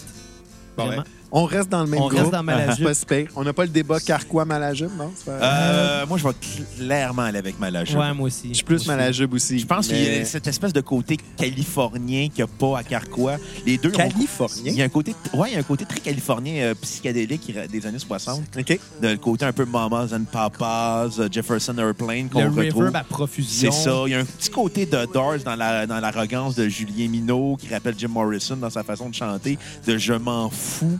Ah, Moi, il me rappelait Cobain aussi. Aussi. beaucoup. Ouais. C'est vrai. Mais dans Carquois, ils sont très proches de Radiohead. Puis souvent, les premiers albums de Carquois, on entend Tom York aurait pu chanter là-dessus. Ouais, on, on s'entend qu'il y a, y y clairement beaucoup d'influence Radiohead Ouais. euh, au, au début de Carquois. ça, c'est Ouais. clair. Les deux premiers albums, euh, Tremblement s'immobilise. Moi, c'est le- mon côté plus punk fait que j'aime mieux Malajube. Il y avait quelque chose d'un Ouais. peu plus dans ta face, un peu plus destroy avec Malajube, alors que Carquois avait son côté plus euh, Radiohead, mais aussi chanson francophone. Là. Il y, a- il y a Michel Rivard qui est pas trop loin dans l'influence de Louis-Jean Cormier aussi. Ouais, c'est vrai, ça. Daniel Bélanger aussi. Là. Ouais, j'ai- j'aime ça, mais, Mais je les pense deux que sont dans, mon, bons. Fait que, tu sais, c'est- c'est- c'est- dans mon désir de mordant, euh, c'est Malajube. Ouais, moi, c'est le côté, côté prog. Mais c'est peut-être pour ça que j'aime beaucoup euh, le Labyrinthe. C'est que c'est plus prog de la gang, là, je pense. Hey, Il y a beaucoup de prog dans Carquois aussi, quand même. C'est vrai. Mais est-ce qu'on peut revenir sur la controverse qui a lieu à ton émission? On dira ce qu'on voudra. Il y a une controverse? Il y a une controverse Facebook, Laquelle? euh, celle de- du chroniqueur Philippe Lavallée, le stagiaire.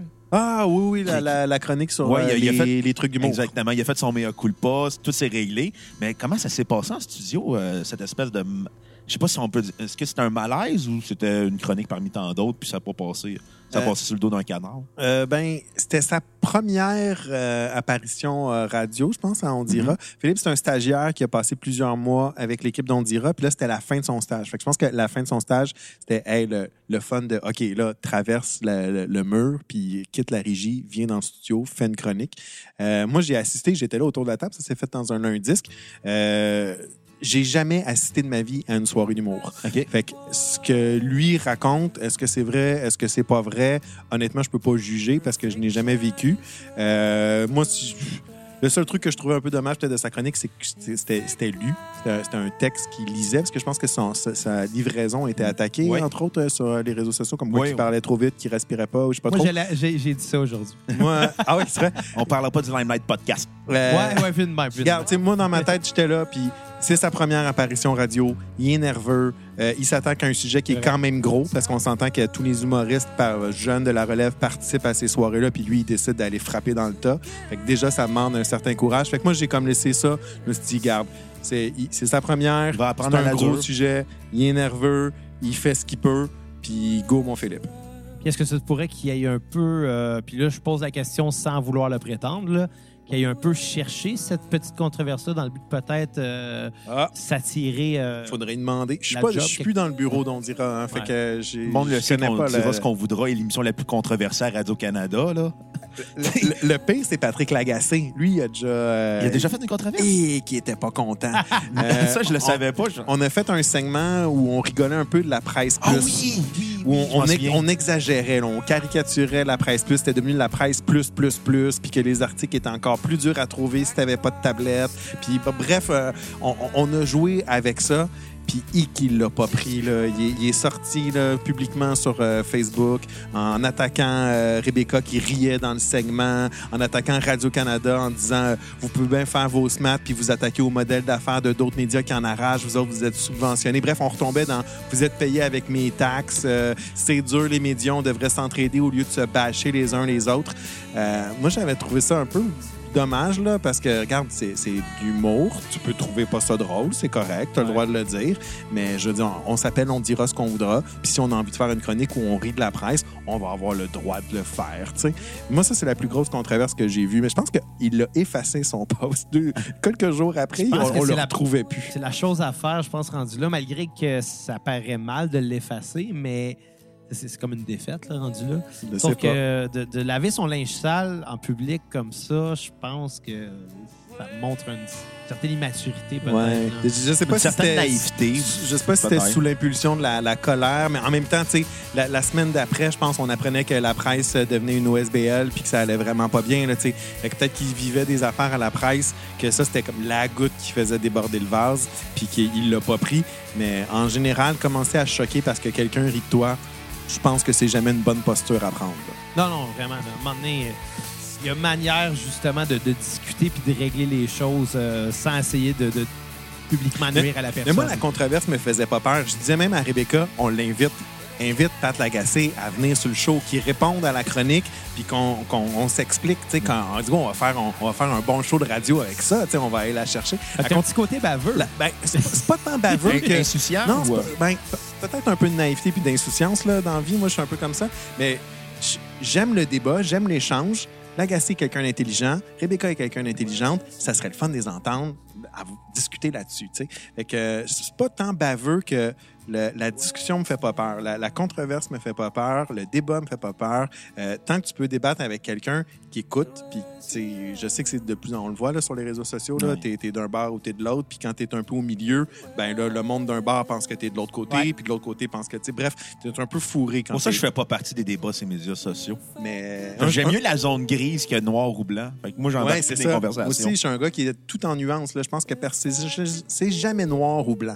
Il y a- il y a- ça se situe à quelque part. entre- J'aimerais ça faire de la politique un jour. Je, je vous le dis, là, c'est votre scoop à la cassette. Là. Est-ce que tu te présenterais pour le Parti libertarien? Et pour quelle partie? Non, non. Euh, euh, conseiller municipal? Euh, p- je pense que je serais provincial. Au, départ, là, pendant, un- pendant longtemps, j'étais souverainiste. Puis je- quand j'étais jeune, là, indépendance euh, du Québec, puis tout ça. Puis plus ça va, plus je me dis que en ce moment, c'est c'est pas tant l'indépendance dont on a besoin, c'est juste un gouvernement qui va être du côté du public, du peuple. Ouais. des électeurs plutôt que des côtés de l'entreprise. J'ai tellement l'impression qu'on on est dirigé par du monde qui n'ont pas les intérêts du monde à cœur. Ben oui, ils ont, mais ils sont... En tout cas, on bref, on n'embarquera pas là-dedans, mais un jour, pense j'aimerais faire... faire de la politique pour redonner euh, aux, aux gens. là. Les, les décisions vont être prises. Là, Uber, là, par exemple, là, ça n'a juste aucun sens, les décisions qui sont prises là-dessus. C'est pas vrai qu'une industrie de chauffeurs de taxi qui ont payé 200 pièces, 200 000 leur permis, du jour au lendemain, ça vaut plus rien parce qu'une multinationale qui paye pas d'impôts, qui vient s'imposer sur... Voyons donc. Mais est-ce que ça se pourrait que le problème à la base, ça soit que les chauffeurs de taxi ne devraient pas avoir à payer ces, ces montants-là pour pouvoir faire leur profession? Peut-être, mais ils l'ont payé. Fait que sûr. euh, là, on peut pas revenir en arrière, ils l'ont payé. Fait que tu peux pas dire, en tout cas. On commencera pas à parler de ça ici. Mais bref, un jour, je, je, ah, je- je me sers de, de- de- de Radio-Canada pour euh, grandir en popularité, puis un jour faire le switch en, en C'est ça qu'il faut. ah, moi, j'ai une question que je me pose là, depuis euh, le début de l'enregistrement. tu as mentionné quelques idées que tu as eues qui n'ont pas eu l'air d'avoir été rejetées, donc c'est-à-dire d'inviter des, des, des, euh, des artistes à critiquer devant eux euh, leur œuvre ou, euh, bon, tu as mentionné Patrick Lagacé, l'inviter pour voir. Bon, penses-tu que euh, par rapport à ça, euh, le- le- le- les médias en général, la radio, les- la télévision, euh, les journaux sont rendus trop conservateurs? Euh, énormément. Ça, c'est clair. euh, oui, là, ben, on- ça dépend des types de radios. Là. Les radios commerciales sont conservateurs pour certaines raisons. Euh, Ra- Radio-Canada, tu sais, Mais Au point de vue du contenu. Les, les boss à Radio-Canada trippent pas s'il y a une controverse. Là. Non. Tu sais, quand, quand Patrick Lagacé débarque là, puis il décide qu'il nous rentre dedans sur Facebook, là, il y a une cellule de crise. Là. Il y a, il y a- il y a- il y a cellule du de monde, qui- ouais, il y a- il y a des gens qui débarquent dans le bureau pour dire OK, qu'est-ce qu'on répond? Est-ce qu'on répond? Qui va écrire la réponse? Qui va approuver la réponse? Comme, wow, là, ça devient là, une affaire d'État. C'était plus gros que prévu, là. Ouais, tu sais, il, il se passe, euh, il y en avait, il y en a eu d'autres aussi, tu sais. Quand, quand ça arrive, tout le monde est un peu sénère, puis tout le monde a un peu peur.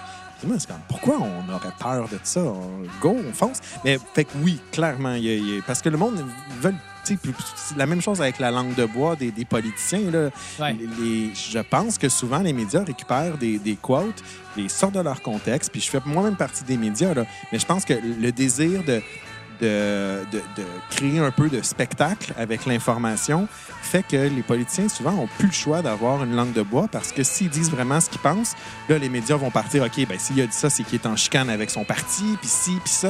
Là, euh, à un moment donné, ça devient un peu fou.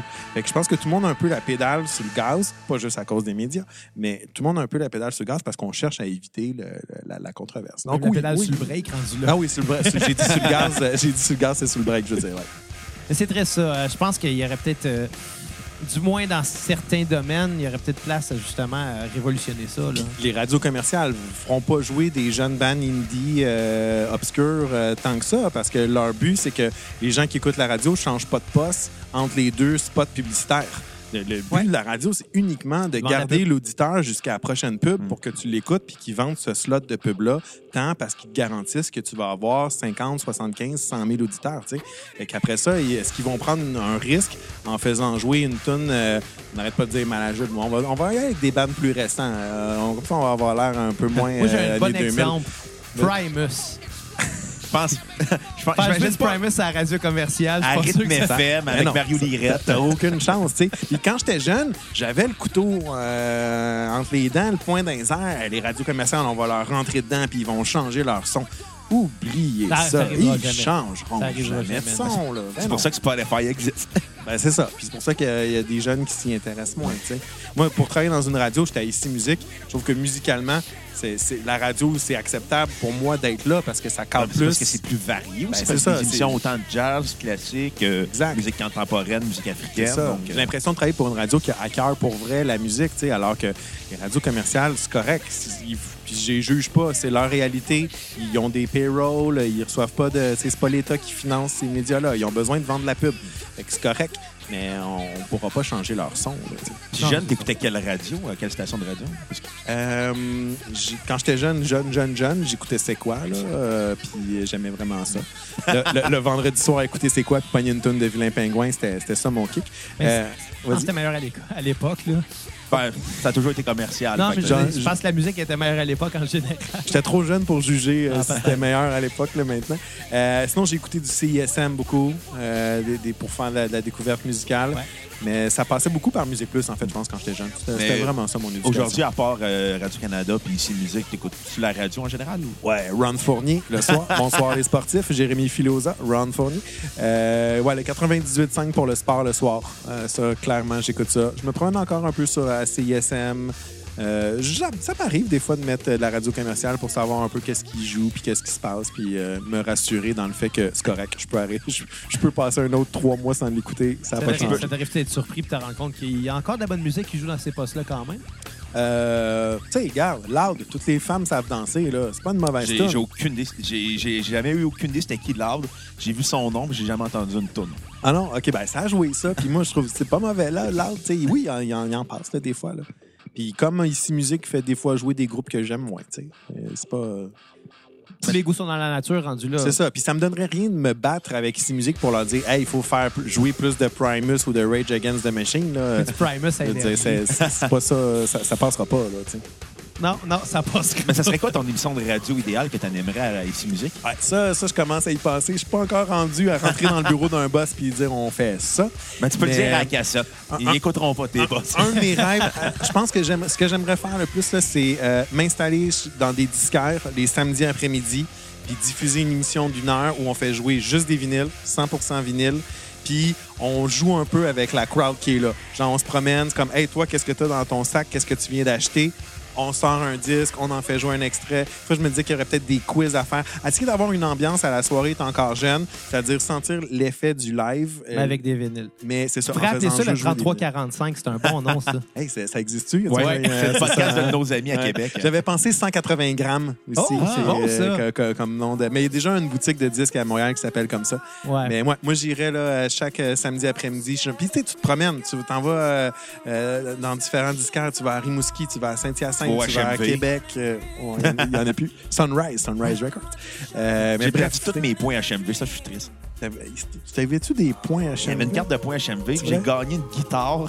J'ai John perdu mes Lennon, points, il euh, j'ai- j'ai perdu Puis, mes euh, points Club Z, moi, puis je me- Moi, j'ai travaillé dans un HMV, mais je me souviens pas qu'il y avait des affaires de points. Pas à mon époque. C'était c'était au début, des- à- début de la décennie 2010. OK. Fait qu'il y avait une carte de points. Là, j'avais- J'achetais tellement de CD, fait que j'ai gagné une guitare, j'ai gagné une ceinture de lutte. Respect. C'est là que tu l'avais gagné ta Ouais. ceinture de lutte. Je l'ai revendu à un ami. Que t'aurais dû me donner à la place. Ben, j'ai fait 225 pièces. Je pensais que notre amitié valait plus que ça. Elle valait, plus que- elle valait moins qu'une ceinture de lutte. Mais t'étais ravé dans- comme dans, dans un disquaire. Est-ce que Ouais. c'était est-ce que c'était un péché pour toi de travailler là en disant je vais dépenser ma paye là? Ah, mais oui, mais j'avais les disques au cost. En plus. Fait que euh, le, le disque à 24,99, là, le back catalogue très cher, là, moi je le payais 10,81, euh, 9,77. Fait que ça, c'était quand même bon. Mais oui, je dépensais beaucoup de sous euh, dans le magasin de disques, là, mais c'était correct. Tu dépensais ta paye à un moment je, donné. je faisais mon, mon éducation musicale en même temps. Là. C'était drôle parce plus que qu'une paye rendue là. j'écrivais, j'écrivais dans le voir déjà à ce moment-là. Là, j'avais des entrevues à faire, c'est des bandes punk que je couvrais au début. Fait que là, il fallait que j'aille voir mon gérant puis dire bon ben là, dans mon chiffre euh, de, de, de 4 ben à telle heure, j'ai une entrevue avec Bad Religion. Qu'il me disait oh OK. Fait que là, j'allais dans le backstore, je fermais la porte du bureau, je branchais mon enregistreuse dans le téléphone du, du HMV, puis là, j'appelais euh, j'appelais des bandes punk. euh, C'était drôle. C'est cool que le boss t'ait permis de la faire. J'avais un bon boss. Ouais. J'avais un, un- un drôle de boss. Quand j'ai annoncé que je lâchais l'université, parce que j'ai étudié un an pour devenir euh, professeur euh, au secondaire. Puis après un an, j'ai lâché parce que je commençais à écrire dans le voir, je faisais de la radio à CISM, je travaillais au HMV. T'étais rendu riche. Ben, ouais, j'étais dans ma tête, euh, dans ma tête, là, c'était wow, C'est le shit. plus riche de HMV. je sais pas. Fait que bref, j'étais allé voir mon gérant, puis j'y ai dit, Hey, euh, en septembre, je retourne pas à l'université, tu peux me mettre à temps plein. Puis là, il m'a regardé, puis il me dit, t'es sûr, Olivier, que tu veux lâcher ton université pour travailler dans un HMV? Puis là, j'ai fait, ben ouais, là. Il dit, un jour, tu vas te réveiller à 40 ans, gérant d'un HMV, puis tu vas te dire que t'as raté ta vie. Oh shit! Finalement, euh, si t'étais gérant d'un HMV, t'aurais raté ta vie parce qu'il n'y a plus de HMV. Ouais, Il aurait été gérant de Sunrise. J'avoue. Mais que, en tout cas, je suis ben, euh, bref, je suis content d'avoir réussi à partir du HMV avant qu'HMV ferme. Hey, sérieusement, là, ton boss, c'était un bon boss. Hmm. Il voulait pas que tu fasses les mêmes erreurs tellement que un bon lui. boss. On arrivait, là, tu sais, on- j'étais jeune, j'avais 20 ans, puis ça m'arrivait de rentrer le lendemain de veille d'un d'un show, puis tout ça. Puis là, il me voyait de loin, il fait comme, oh. Puis il me disait, Hey, Olivier, toi, ce soir, tu vas aller. euh, tu vas, tu vas travailler en arrière à emballer des disques. Là, va, pas, va pas avec le public vendre des affaires. Là. Reste en arrière, défais des commandes de, de disques puis réemballe des affaires. Là. Une super job de poseur de collant. Ouais, c'est exactement ça. Mais j'avais un bon boss. Mais t'avais, t'avais en plus les exclusivités au voir des CD, puis t'avais des CD au prix du cost. Fait que Mais- tu devais avoir une collection énorme. Ben ouais, c'est là à ce moment-là que j'ai ramassé bien les disques. Puis ce qui était le fun, c'est qu'au voir, je couvrais de la scène locale puis de la scène punk. Mais au HMV, ça me groundait sur ce qui se vendait. Tu sais, euh, Michael Bublé, là, on en a vendu en tabarnouche. Là. M&M Show, on en a vendu aussi. Fait que c'était le fun de voir, OK, moi, ma, ma petite scène indépendante, mais qu'est-ce qui se vend pour vrai dans les magasins? Je l'avais, là, le, le, le feeling. T'avais le contraste. Ouais, c'est ça. Tu sais, ça me permettait d'avoir une meilleure vue d'ensemble. Je pense qu'au HMV, il n'y avait pas une section euh, les coups de cœur du personnel, des affaires de même? Euh, ouais, on, on avait. Il n'y avait pas de coup de cœur, euh, mettons, comme au Renaud Bré, mais on avait nos disques. euh, euh, je me suis- Gestion de Olivier, Ouais, genre? on venait nous voir, puis euh, j'en ai cruisé des filles, là. Des, des filles qui, des filles qui venaient me voir, puis qui me demandaient Ah, qu'est-ce que tu me conseilles Hey, là, je te sortais des disques de Belen Sebastian, puis des affaires un peu romantiques, cool, là, puis. Elle faisait Wesh! Ah, non, non, j'a- j'avais une bonne moyenne au bâton. Ah, ben c'est bon, ça. c'est ça le truc, Bruno, faut devenir disquaire. Oui, bonne chance. Et baboy, oui. Mais euh, quand, quand tu proposais ça, justement, des disques, peu importe dans tes suggestions ou, euh, ou peu importe s'il y avait une façade, les choix des, de- des employés, tu, tu prends ça comment quand justement tu proposes et que les gens s'en foutent, mettons? Ah, ben c'est correct. Le but, c'est qu'au début, tu demandes à la personne qu'est-ce qu'elle aime, qu'est-ce qu'elle allait écouter, puis qu'est-ce qu'elle recherche. Puis après ça, fou, là, c'est là que t'en- t'envoies les White Stripes. Tu sais, c'est- Je travaillais dans les, dans les magasins de disques, je pense, de 2000 à 2003, 2004 environ. Là. Puis c'était le- c'est ça, c'était l'arrivée des Strokes, des White Stripes, des Hives. Fait que c'était c'était le fun. y J'en là. envoyais plein là, du rock garage. Là. Euh, C'est bon, ça. je me Belle suis- époque. ouais, J'ai j'ai sorti avec une fille en lui faisant découvrir les White Stripes. Quand même, Hein? Ouais. C'était quand même le fun. quand même. Fell in love with a girl. C'était la tourne de circonstance. Ouais. Ouais, ouais, ouais, ouais. Mais on va demander des questions du public, alors qu'on va te les poser. Ils sont Il y en- pas en toutes a- il y bonnes. en a dessus. Ouais, il y en a. Ils sont pas bonnes. Il y en a des bonnes. fait que, Je suis tout le temps surpris, moi. quand moi, avec, je suis surpris des fois de la- du manque de qualité. Ah, mais il y en a déjà eu des pires qu'aujourd'hui. Ouais, ouais, ouais. Fait que, euh, on va y aller avec la première question euh, de Simon Michaud. C'est quoi ta tonne préférée du petit Jérémy? Je suis même pas capable de chanter ou de nommer une chanson du petit Jérémy. Bon, ben, Ben, bonne réponse. Hey, on va en parler, pauvre petit Jérémy, hein, pareil. Ben, écoute, moi, je pense qu'on peut en parler. On peut, on Il y a- il y a- je sais pas si on a le droit d'en Ah parler. non, par ici, exemple. on s'en, je pense pas qu'il écoute. Mais euh, Ça- se pense rend pas qu'il y ait Internet à ça se Québec. rend pas à Limoilou. le, c'est- le maudit problème, c'est qu'il s'est fait connaître en allant chanter pour le pape. Puis pourquoi il est allé chanter pour le pape? Pas parce qu'il avait la plus belle voix du Québec, puis c'est correct. Il allait chanter pour le pape parce que c'est un enfant handicapé qui allait réaliser son rêve. Fine, génial, Exact. parfait que ce C'est genre un de Make-A-Wish choses kid, arrive. puis c'est parfait. comme ça. Exactement. Mais le problème, c'est qu'en se faisant connaître pour ça, comme ça, il a comme été pris à- à- avec ça. Puis après ça, aujourd'hui, on le prend pas tant que ça au sérieux. Et c'est un peu dommage pour lui. Il est Ah, comme prisonnier de ça. Même aujourd'hui, même quand il a lancé sa toune, il est devenu qu'il a fait une espèce de tune pop ultra sucrée en français Ouais. et en anglais dans la Ouais. même chanson, mais avec un look de gars de Jersey Shore, mais de 2003. On dirait qu'il est pas bien conseillé. Non, c'est ça. Il, il a- il- je pense qu'il est juste entouré par du monde qui veulent juste être opportuniste auprès de lui, ce qui est un peu triste à voir. Je Puis en pense. même temps, le fait qu'il soit allé euh, une année jouer sa musique au Rockfest avec Ouais. un band de métal, Ah, ça, ça Ouais. avait qui clash avec. Mais euh, C'est ça. je pense que tu peux faire les deux, mais tu es déjà dans la controverse. Con- Concentre-toi à essayer de trouver ton son puis stick to it. Là, Il a, il a rendu pas là. trouvé sa voix, je pense. C'est ça, exactement. On la cherche encore. OK, pro- prochaine question. Euh, Olivier Gobin qui demande Xavier ou Bruno? Ça, c'est pareil comme poser la question labyrinthe ou trompe-l'œil. Moi, j'allais dire, c'est comme si tu me demandais de choisir entre mes deux enfants. Oh. Euh, Non, non, euh, tu veux, je, je vous connais pas assez, les gars, pour avoir un préféré. Parfait. Quoi que ton chandail des Cubs me laisse entrevoir que t'aimes le baseball. Ouais, j'étais allé Ça, les voir au Wrigley en j'ai deux mon chandail. Moi, j'ai un handicap en partant. Toi, t'as un- beau coat de cuir, fait que C'est des bons vrai. points pour toi Ben, aussi. je m'en vais voir les Padres la semaine prochaine avec euh, les Angels Anaheim. Es-tu sérieux? Ouais, je vais aller voir ma première game de l'Impact à Los Angeles. Ah ouais, hey, je m'en vais à San Francisco euh, au début du mois de juillet. Je m'en vais voir les Giants contre Oh. les euh, Cardinals de Saint-Louis. Moi, j'ai vu les expos quand j'étais jeune. Been there, done that. Mais je m'en- je m'ennuie du baseball, par exemple, à Montréal. C'est le fun. C'est Mm. vraiment le fun. Que ça revienne. Le- Ouais. Voir, voir un match de baseball dans un stade extérieur, là, c'est quelque Ouais. chose. C'est pas le stade olympique. Non, non, à Boston, Non, c'est c'est quelque ça. chose Ouais. aussi. Là. Il est beau, le stade à Boston. Au Fenway Il est Park. Vraiment beau. C'était Xavier? Euh, j'ai marché autour. Bon, on s'en fout. Euh. Francis Mimo qui demande quelle était l'opportunité lors de ses débuts à Musique Plus. Euh, Musique Plus, euh, l'opportunité de début. Euh, ils m'ont contacté pour participer au, au parleur avec euh, Nicolas et Philippe dont on a parlé tantôt. Euh, J'avais déjà passé un screen test avant, mais ils ne m'avaient pas rappelé, ils ne m'avaient pas pris pendant tout. Euh, donc, euh, le, en fait, en télé, là, puis aussi en radio, dans les médias en général, rendus dans ces positions-là, il faut qu'il y ait quelqu'un quelque part dans la chaîne décisionnelle qui croit en toi. Quand il y a quelqu'un qui croit en toi puis qui est bien placé, euh, moi, dans mon cas, c'était la directrice des programmes de Musique Plus avec euh, des gens qui travaillaient dans le comité de programmation. Il y en avait deux là-dedans qui avaient bien flashé sur moi, trois. Euh, fait que ça, c'est ça qui m'a permis de. Ils m'ont approché puis ils m'ont demandé de venir. Mais avant que ces gens-là soient en poste, j'avais passé des screen tests puis ils m'avaient jamais rappelé. C'est pour ça que c'est dur dans notre milieu parce que tu. Tu fais une job que quelqu'un trouve super bonne, tout le monde te dit parfait, c'est beau, continue, on aime ce que tu fais. Puis là, les boss, ça change tout le temps. Des, des boss, là, j'en ai vu passer. là. La seule chose que je sais, c'est quand on me présente mon nouveau boss, là, comme OK, je sais que dans une coupe de temps, là, ça sera plus toi mon boss. Attache-toi pas. C'est ça. Puis donc, mais suffit que là, ça pour ça que ton change. meilleur boss, c'est celui du HMV. Puis quand ça change de boss, ben si le nouveau boss, il, t'aime moins puis il aime un autre, la job que tu faisais qui était parfaite pour l'autre boss d'avant, ben là, là ça, ça fonctionne plus, ça, ça marche plus, puis merci, bonsoir. tu sais. Fait que c'est- Des fois, c'est un peu euh, ingrat. On, on- on s'entend, là, je me plains, je suis dans un milieu fantastique, je suis bien chanceux de faire ce que je fais. Mais, mais c'est ça, des boss, j'en ai vu passer en tabarnouche. Il y en a qui m'ont aimé, il y en a qui m'ont pas aimé. C'est pas facile, le milieu euh, médiatique. On s'entend que. Surtout, on entend souvent le milieu de la radio, c'est ingrat dans le sens que le boss décide de te flusher de même, ben, t'as ton avertissement le jour même quasiment. Là. Ou des fois, il va passer le- la personne en entrevue pendant que tu animes pour ton remplaçant. Ouais, puis ou ils vont demander de, de former ton, ton remplaçant.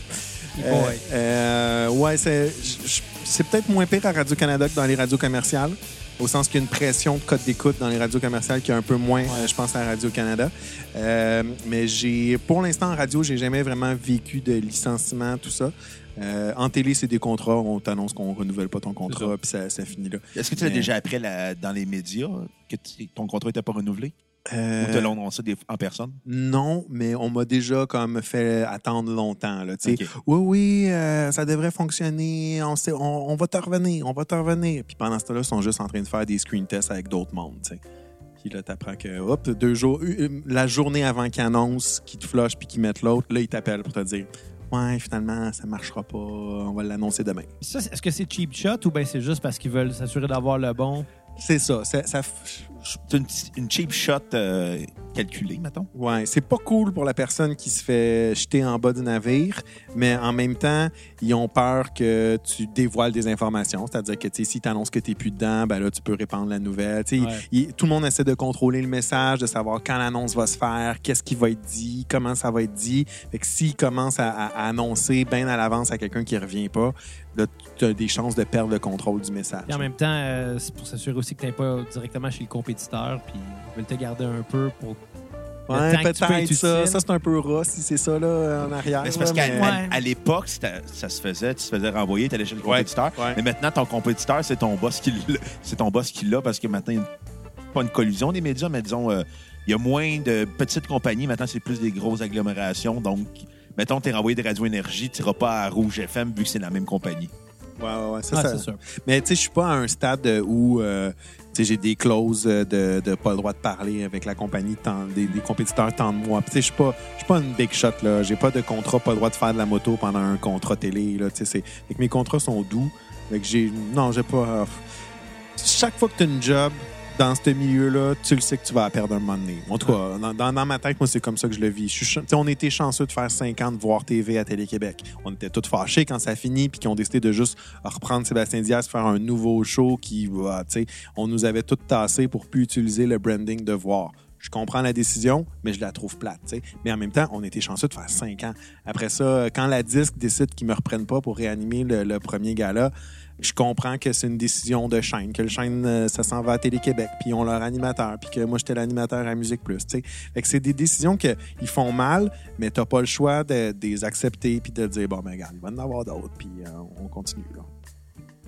C'est Tu vrai. vois, c'est une bonne. Ouais. J'essaie de pas cultiver d'énergie négative face à ma job. pas Non, d'être t'as l'air rancunier. zen Non, comme ben, je trouve, tu sais, j'envie des affaires avec ma famille, puis tout ça, puis ma job, c'est ma job. Ma job, c'est ce qui me permet de ramener des sous, puis être bien dans ma famille. Ah, Le reste, là, commencer à m'en faire parce que je change de boss, parce que, oups, on déménage mon bureau, parce qu'on transforme un peu ma job. Regarde, là, dites-moi quoi faire, comment le faire, puis je vais le faire.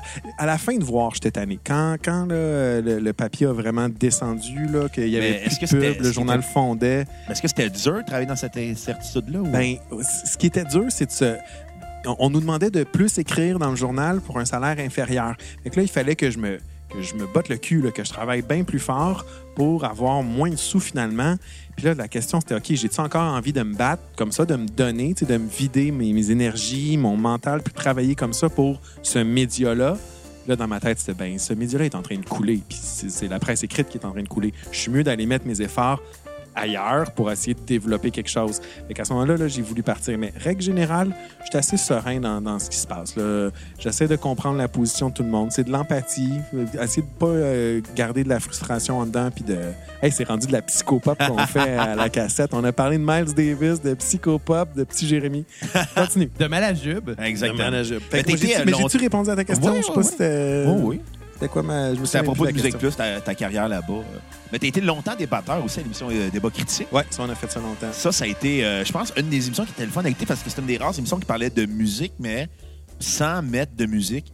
C'était le fun d'avoir une émission où il y avait des conversations sur la musique, Mhm. sur l'histoire de la musique. Ouais. Ça, dé- ça, ça allait plus loin que juste critiquer un disque. C'est là que j'ai commencé à débattre avec euh, Hugo Moody des St. Catharines là, et qui avait tout le temps des positions là, que oh, t'avais envie d'y rentrer dedans.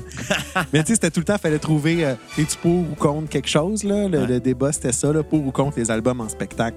Voyons donc, on peut être contre les albums en Ah, spectacle. moi, je suis contre. Honnêtement, c'est les- t'es contre? C'est tout le temps mal enregistré. Attends, j'ai un Non. argument qui va, déba- qui va défaire ton point, Bruno.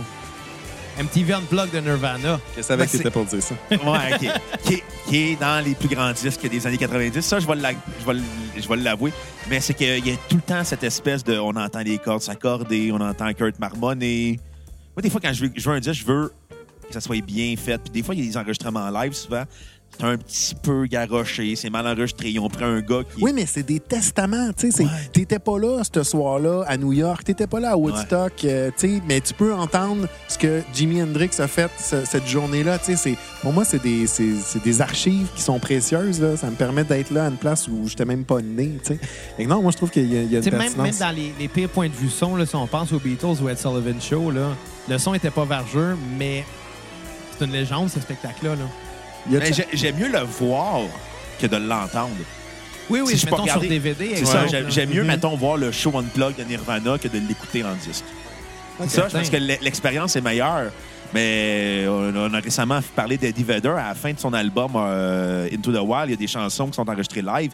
C'est mal capté, puis on entend mal les guitares, on entend mal les voix. Ça, Pearl Jam, je pense qu'ils ont sorti Ah, il y en a. 275 albums live. Ils faisaient des tournées, puis tous les shows de la tournée devenaient un disque live. Il y en avait 76, Mais ils 80. faisaient- ça, ça je pense qu'ils ont fait plus d'argent avec leur fan club qu'avec euh, leur vente de disques. Ça, c'est intelligent de faire ça. Ouais. Les fans de Pearl Jam sont, Sont- sont tu- intenses, hein? intenses. Mon cousin est un fan de Pearl Jam et il y avait beaucoup de, il y avait plus de disques live, de démos que d'albums de Pearl Jam. Mais en même temps, Ten, c'était tellement bon. Ouais.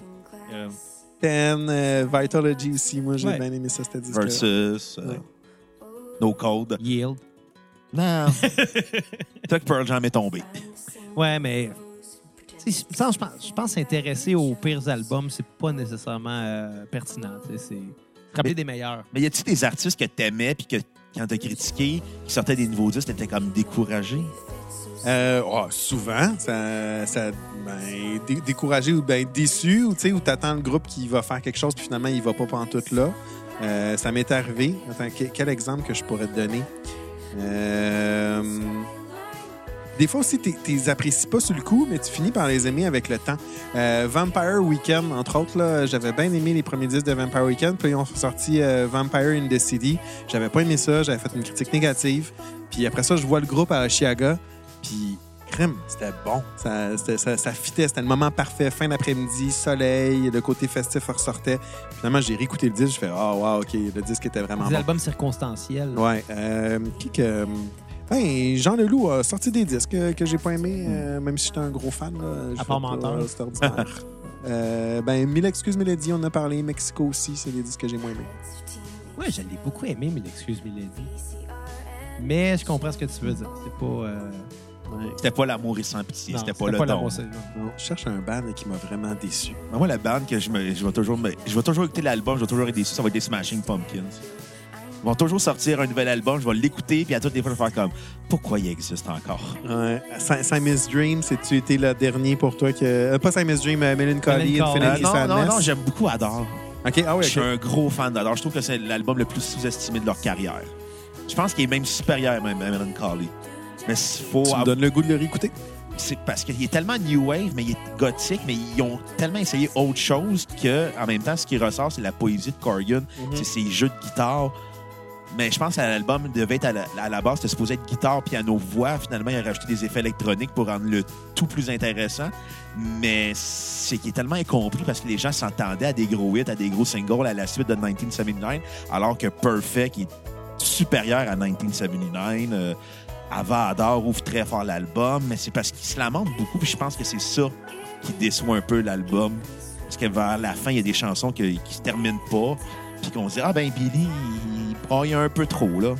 Dans sa phase limo. Mais en même temps, euh, on le dira jamais assez, tu peux pas t'attendre à ce qu'un artiste dans quarantaine sorte la même musique à 20 ans. Il est plus dans le même monde, il est plus à même âge, il a plus les mêmes problèmes, il a plus les mêmes, euh, y a les mêmes possibilités, en fait. Fait que c'est sûr que tout, tout artiste finit par décevoir à un moment donné. Je pense que oui. Puis tu peux pas demander à un artiste de tout le temps refaire ce que tu as aimé dans, Le- sa, dans sa de discographie. refaire le même disque. Exact. donner un bon exemple. Pink Floyd après The Wall, c'était-tu déprimant, ça, là? là? J'ai pas suivi tant que ça la Non. carrière de Pink Floyd. Un Ah, peu, là, j'ai quelques albums à la maison, mais j'ai pas. euh, Écoute, je peux te recommander Pink Floyd, là, arrête à The Wall. Après ça, ça vaut pas la peine. hey, ça, c'est une sacrée bonne tune de Sonic Cool thing. yeah. Yep. Thurston Moore écrit maintenant des livres de poésie. euh, j'ai découvert ça en travaillant dans Hey, une ça, c'est triste hein, que euh, Thurston Moore et Kim Gordon se soient séparés puis que ça a créé la fin de Sonic Youth. Ouais, mais il y a une histoire d'infidélité Ouais, ouais, ouais. Ouais, ça, c'est, il, il- il est sorti avec une fille plus jeune, je pense, je sais pas trop. Là. que- Il Mais- avait pas l'âge de sa fille ou quelque chose de même. Mais je trouve ça vraiment dommage quand euh, une chicane de couple amène la fin d'un band. Ça arrive souvent, là, c'est pas la première fois que ça arrive, là, mais. C'est c'est un risque à prendre, par exemple. Ouais. Ils savent dès le début que ça se peut que ça arrive. Euh, les White Stripes, c'est pas mal, pas mal ça qui est Ben, arrivé c'était plus un aussi. couple aussi. Ben, au Ouais, je pense que oui, c'était. Mais c'était plus Au un début, couple. c'était un Quand, couple. quand- quand ça commence à pogner, c'est déjà plus un couple, Ouais. je pense. Euh, Ouais, ça se peut bien, ça. ils ont sorti beaucoup d'albums sans être un couple. Alors que Sonic Youth, dès que le couple a fini, euh, c'était a mis terminé. fin à ça, Ouais. ouais. T'avais-tu d'autres questions? Euh, oui, on a encore d'autres questions. Yes! Euh, écoute, euh, Euh, J'ai vu Divan au canapé. ouais, non, Ouais. mais Makou euh, Kouaï-san a reposé une autre question qui te qui changeait, là, qui posait une vraie question. Mais quand euh, même, divan ou canapé? Euh, C'est quoi la différence? J'espérais que t'aurais pu. Moi, je, le moi, je, moi, je pensais que t'aurais fait so- je pensais que t'aurais fait sofa au divan, mais pour moi, c'est toutes des synonymes. C'est ça. Le canapé, ça peut être un hors-d'œuvre. Ah, j'avoue. Bon, ben à ce moment-là, je vais être plus divan. Ça peut être plus canapé. Et euh, il t'a demandé, euh, Makou euh, Kouaï-san, euh, t'a demandé quelle a été l'expérience la plus marquante de ton parcours? Oh, c'est une bonne question, ça. Puis là, comme les Beatles n'étaient pas une bonne réponse pour le, le meilleur groupe, tu ne peux pas dire le podcast La Cassette. OK, OK, OK, OK. On est les Beatles podcast. C'est ça. Euh, c'est clair que animer le premier gala de la disque, ça, c'était probablement le plus gros mandat que j'ai eu dans ma vie. Faire un gala en direct, j'avais jamais animé de Ça doit être soirée. stressant Je quand fais même. Surtout que tu remplaçais direct. les Denis de relais. Grosse pression. Euh, ça, ça a été quand même gros. Mais je pense que, euh, tu sais, moi, quand j'étais jeune, mon rêve, c'est de devenir chef de la section musique du Journal Voir. Je l'ai été à 27 ans. Comme, yes. Comme, Wow. c'est- C'est ça, là, je trouve que d'avoir réussi à faire ça, je suis bien content d'avoir réussi. Tu vois, c'est une job qui existe même plus vraiment aujourd'hui. Je sais même plus si c'est encore de la critique musicale. Il y a encore de la critique musicale Oui, il y a encore de la c'est critique. Puis oui, puis il y a encore quelqu'un qui dirige la, la- la Mais section c'est- c'est musique. c'est plus comme avant. C'est plus euh, ah, tel, quel album le voir recommande. Ça n'a plus l'impact. Ben, t'as non, réussi- c'est à faire ton rêve avant que ça soit plus possible, là, ce qui est assez Ouais. super. Là. Mais, mais en fait, la, la chose la plus importante de ma carrière, là, je pense, c'est d'être capable d'être euh, à la fois en presse écrite, à la radio, puis à la télé. C'est- si j'avais pas réussi à avoir ces trois cordes, en fait, ce qui, ce qui fait que je peux manœuvrer dans ces trois trucs-là, c'est d'être un bon communicateur, là, je pense, à la base. Donc, si j'avais pas été capable de faire le switch à la télé ou à la radio, je serais mort avec la presse écrite. Si tu regardes les, journalistes de la presse écrite des années 2000, là, il n'y en a plus beaucoup aujourd'hui qui sont, euh, qui sont encore là. euh, on en a perdu beaucoup. Fait que d'être capable d'avoir m'être faufilé à travers tous ces, ces changements d'industrie-là, je le dois à mon aptitude à la communication qui passe euh, par différentes plateformes. Ça, ça, ça, c'est mon, ça, c'est mon plus grand accomplissement, je pense. C'est d'avoir réussi à survivre 17 ans à travers les transformations du milieu euh, médiatique. Wow. C'est comme les VJ de Musique Plus. qu'il y en a beaucoup qu'on n'a plus jamais revus après. Ouais. C'est quand même assez. euh, Fait qu'être un bon communicateur, c'est amené euh, sur le droit chemin de la communication, finalement. Ouais, c'est ça. Mais, mais c'est, ma, ma passion, c'est la musique. tu sais. Je suis bon pour parler de musique. Là. Je suis moins bon pour parler d'autres affaires. Là. Je connais pas tout. euh, tu sais, Je suis pas bon pour parler de théâtre. Je suis pas bon pour parler de littérature. Je pourrais pas être, mettons, euh, chroniqueur culturel le matin au show du matin. Là. Je serais incapable de suivre euh, cette beat-là. là. Parler de musique, ça va. C'est pour ça que ici, musique, je trouve que c'est vraiment une bonne place. La musique aussi, ce qui est le fun, c'est que tu peux aller, euh, tu peux l'écouter à ton rythme, tu peux l'écouter euh, en suivant ton horaire aussi. Là. Suivre, euh, justement, être chroniqueur culturel, parler de théâtre, il faut que tu ailles voir les pièces euh, au moment où ils sont présentés. là. C'est pas comme un CD que tu peux mettre quand tu veux. Tout à fait. Puis lire un livre, c'est, c'est plus long qu'écouter un disque. Là. On en parlait, moi, puis le, le chef de la section littérature à l'époque, là, on se disait, hey, crime, toi, tu l'as facile, t'écoutes trois fois, trois, quatre fois un disque qui dure 35 minutes, c'est réglé.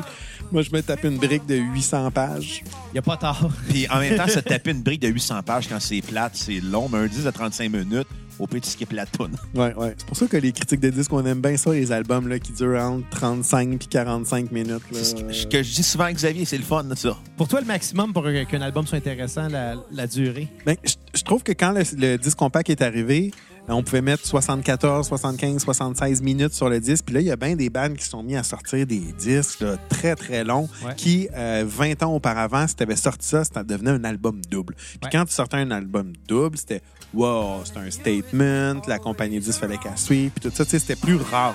Je pense que les disques se sont inutilement allongés avec le format CD, qui avait déterminé, je pense, pour euh, pouvoir mettre une symphonie de, de je sais pas trop, que, en tout cas, c'est c'est une pièce classique qui durait 76 minutes, puis c'est pour ça qu'ils ont créé un support qui Ah durait ce temps-là. Après ça, tu sais, il y a bien des groupes qui ont eu de la misère à couper dans le gras. Puis euh, Ah, on, va, on va mettre nos 16 tunes parce qu'on les aime toutes. Puis c'est pas grave si ça fait 64 minutes, ça peut rentrer sur un CD. Ouais, mais est-ce bon pendant 64 minutes? Peut-être pas. À la limite, coupe tes tunes un petit peu. Là. Je veux Ouais. dire, il y a des, peut-être des tunes qui peuvent être euh, raccourcies. Je pense que c'est une, euh, une, euh, une grande qualité d'un musicien d'être euh, capable de dire euh, Regarde, on va se limiter à 12 tunes puis on va trouver les 12. Fait que t'es pas gros fan de, de prog, ça veut dire? Euh, Les albums pro qui durent 40 minutes aussi, ouais. là. Ouais, c'est sûr, mais. Mais je, non, je suis pas, un, je suis pas un connaisseur de musique prog. J'aime le rock psychédélique. Il y a quand même Ouais. un lien avec le prog un, Un lien peu. avec le prog. On a aussi une autre question euh, de Gab Betté qui te demande, euh, je sais pas s'il est ironique ou il veut te- que tu rendes hommage à Claude Rajotte, mais qui te demande qui connaît le plus la musique entre toi et Claude Rajotte? Je, je- à chaque fois qu'on va me mettre en compétition avec Claude Rajotte, je vais dire Claude Rajotte. Euh, c'est une Bible. En même temps, tu sais, j'écoutais son entrevue là, que vous avez faite avec lui, puis il disait que qu'il écoutait pas d'album. euh, Non, il était rendu dans la musique pas électro. beaucoup de musique francophone, tu sais, ben ça moi ça je, je connais rien en musique électro là, puis ça faisait que je me, retrouvais moins, je pense, en, ce qui ce qui le fait triper à l'époque, en ce qui fait le triper maintenant. Dans les années 90, je le suivais en malade. Là, j'écoutais ce qui était devenu aujourd'hui, puis c'est correct là, c'est son rapport à la musique, puis il fait bien ce qu'il veut, mais mais, mais je me reconnaissais peut-être un peu moins dans, dans, dans la, la tangente qu'il a pris. Mais crime. Pour me parler d'un band obscur, euh, allemand, électronique, euh, bizarroïde, là, euh, Claude Rajotte, je pense qu'il en connaît pas mal plus que moi. J'ai un côté plus généraliste, moi. Tu sais, Je suis pas spécialiste tant que ça dans rien. Je connais un peu de tout, partout, mais sans... tu sais, Non, non, Claude Rajotte euh, en connaît bien plus que moi, c'est clair. Mais il y a plus de vécu aussi. Ben, c'est ça, c'est normal. Mais je pense aussi qu'il vit, il vit seul en ermite, fait qu'il écoute que de la musique Ouais.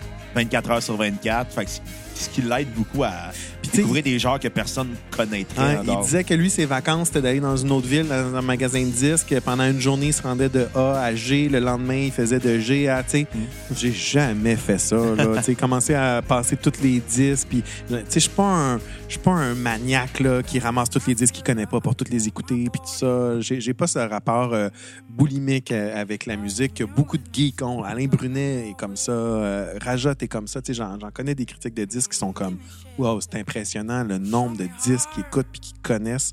Moi, je vais écouter les parutions de la semaine, je vais écouter ce qui m'intéresse, mais j'ai pas. euh, Mettons, je- t'écouterais pas euh, les disques de Pink Floyd que t'as jamais écoutés. Ou...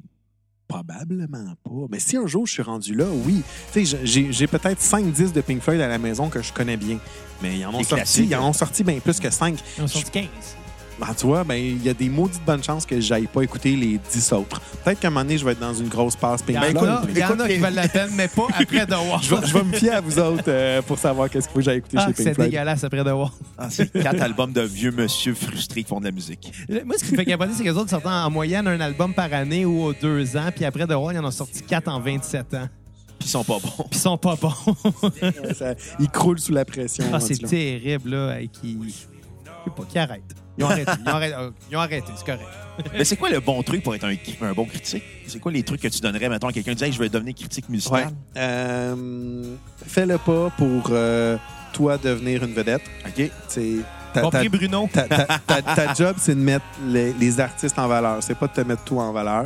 Compris, Xavier? Ap- Après ça, écoute un album. euh, critique pas un disque pour ce qu'il n'est pas. OK. C'est-à-dire, euh, ah, moi, j'aurais aimé ça qu'il soit plus euh, rock, plus si. Ça, c'est un piège dans lequel je tombe, moi, des fois. Là.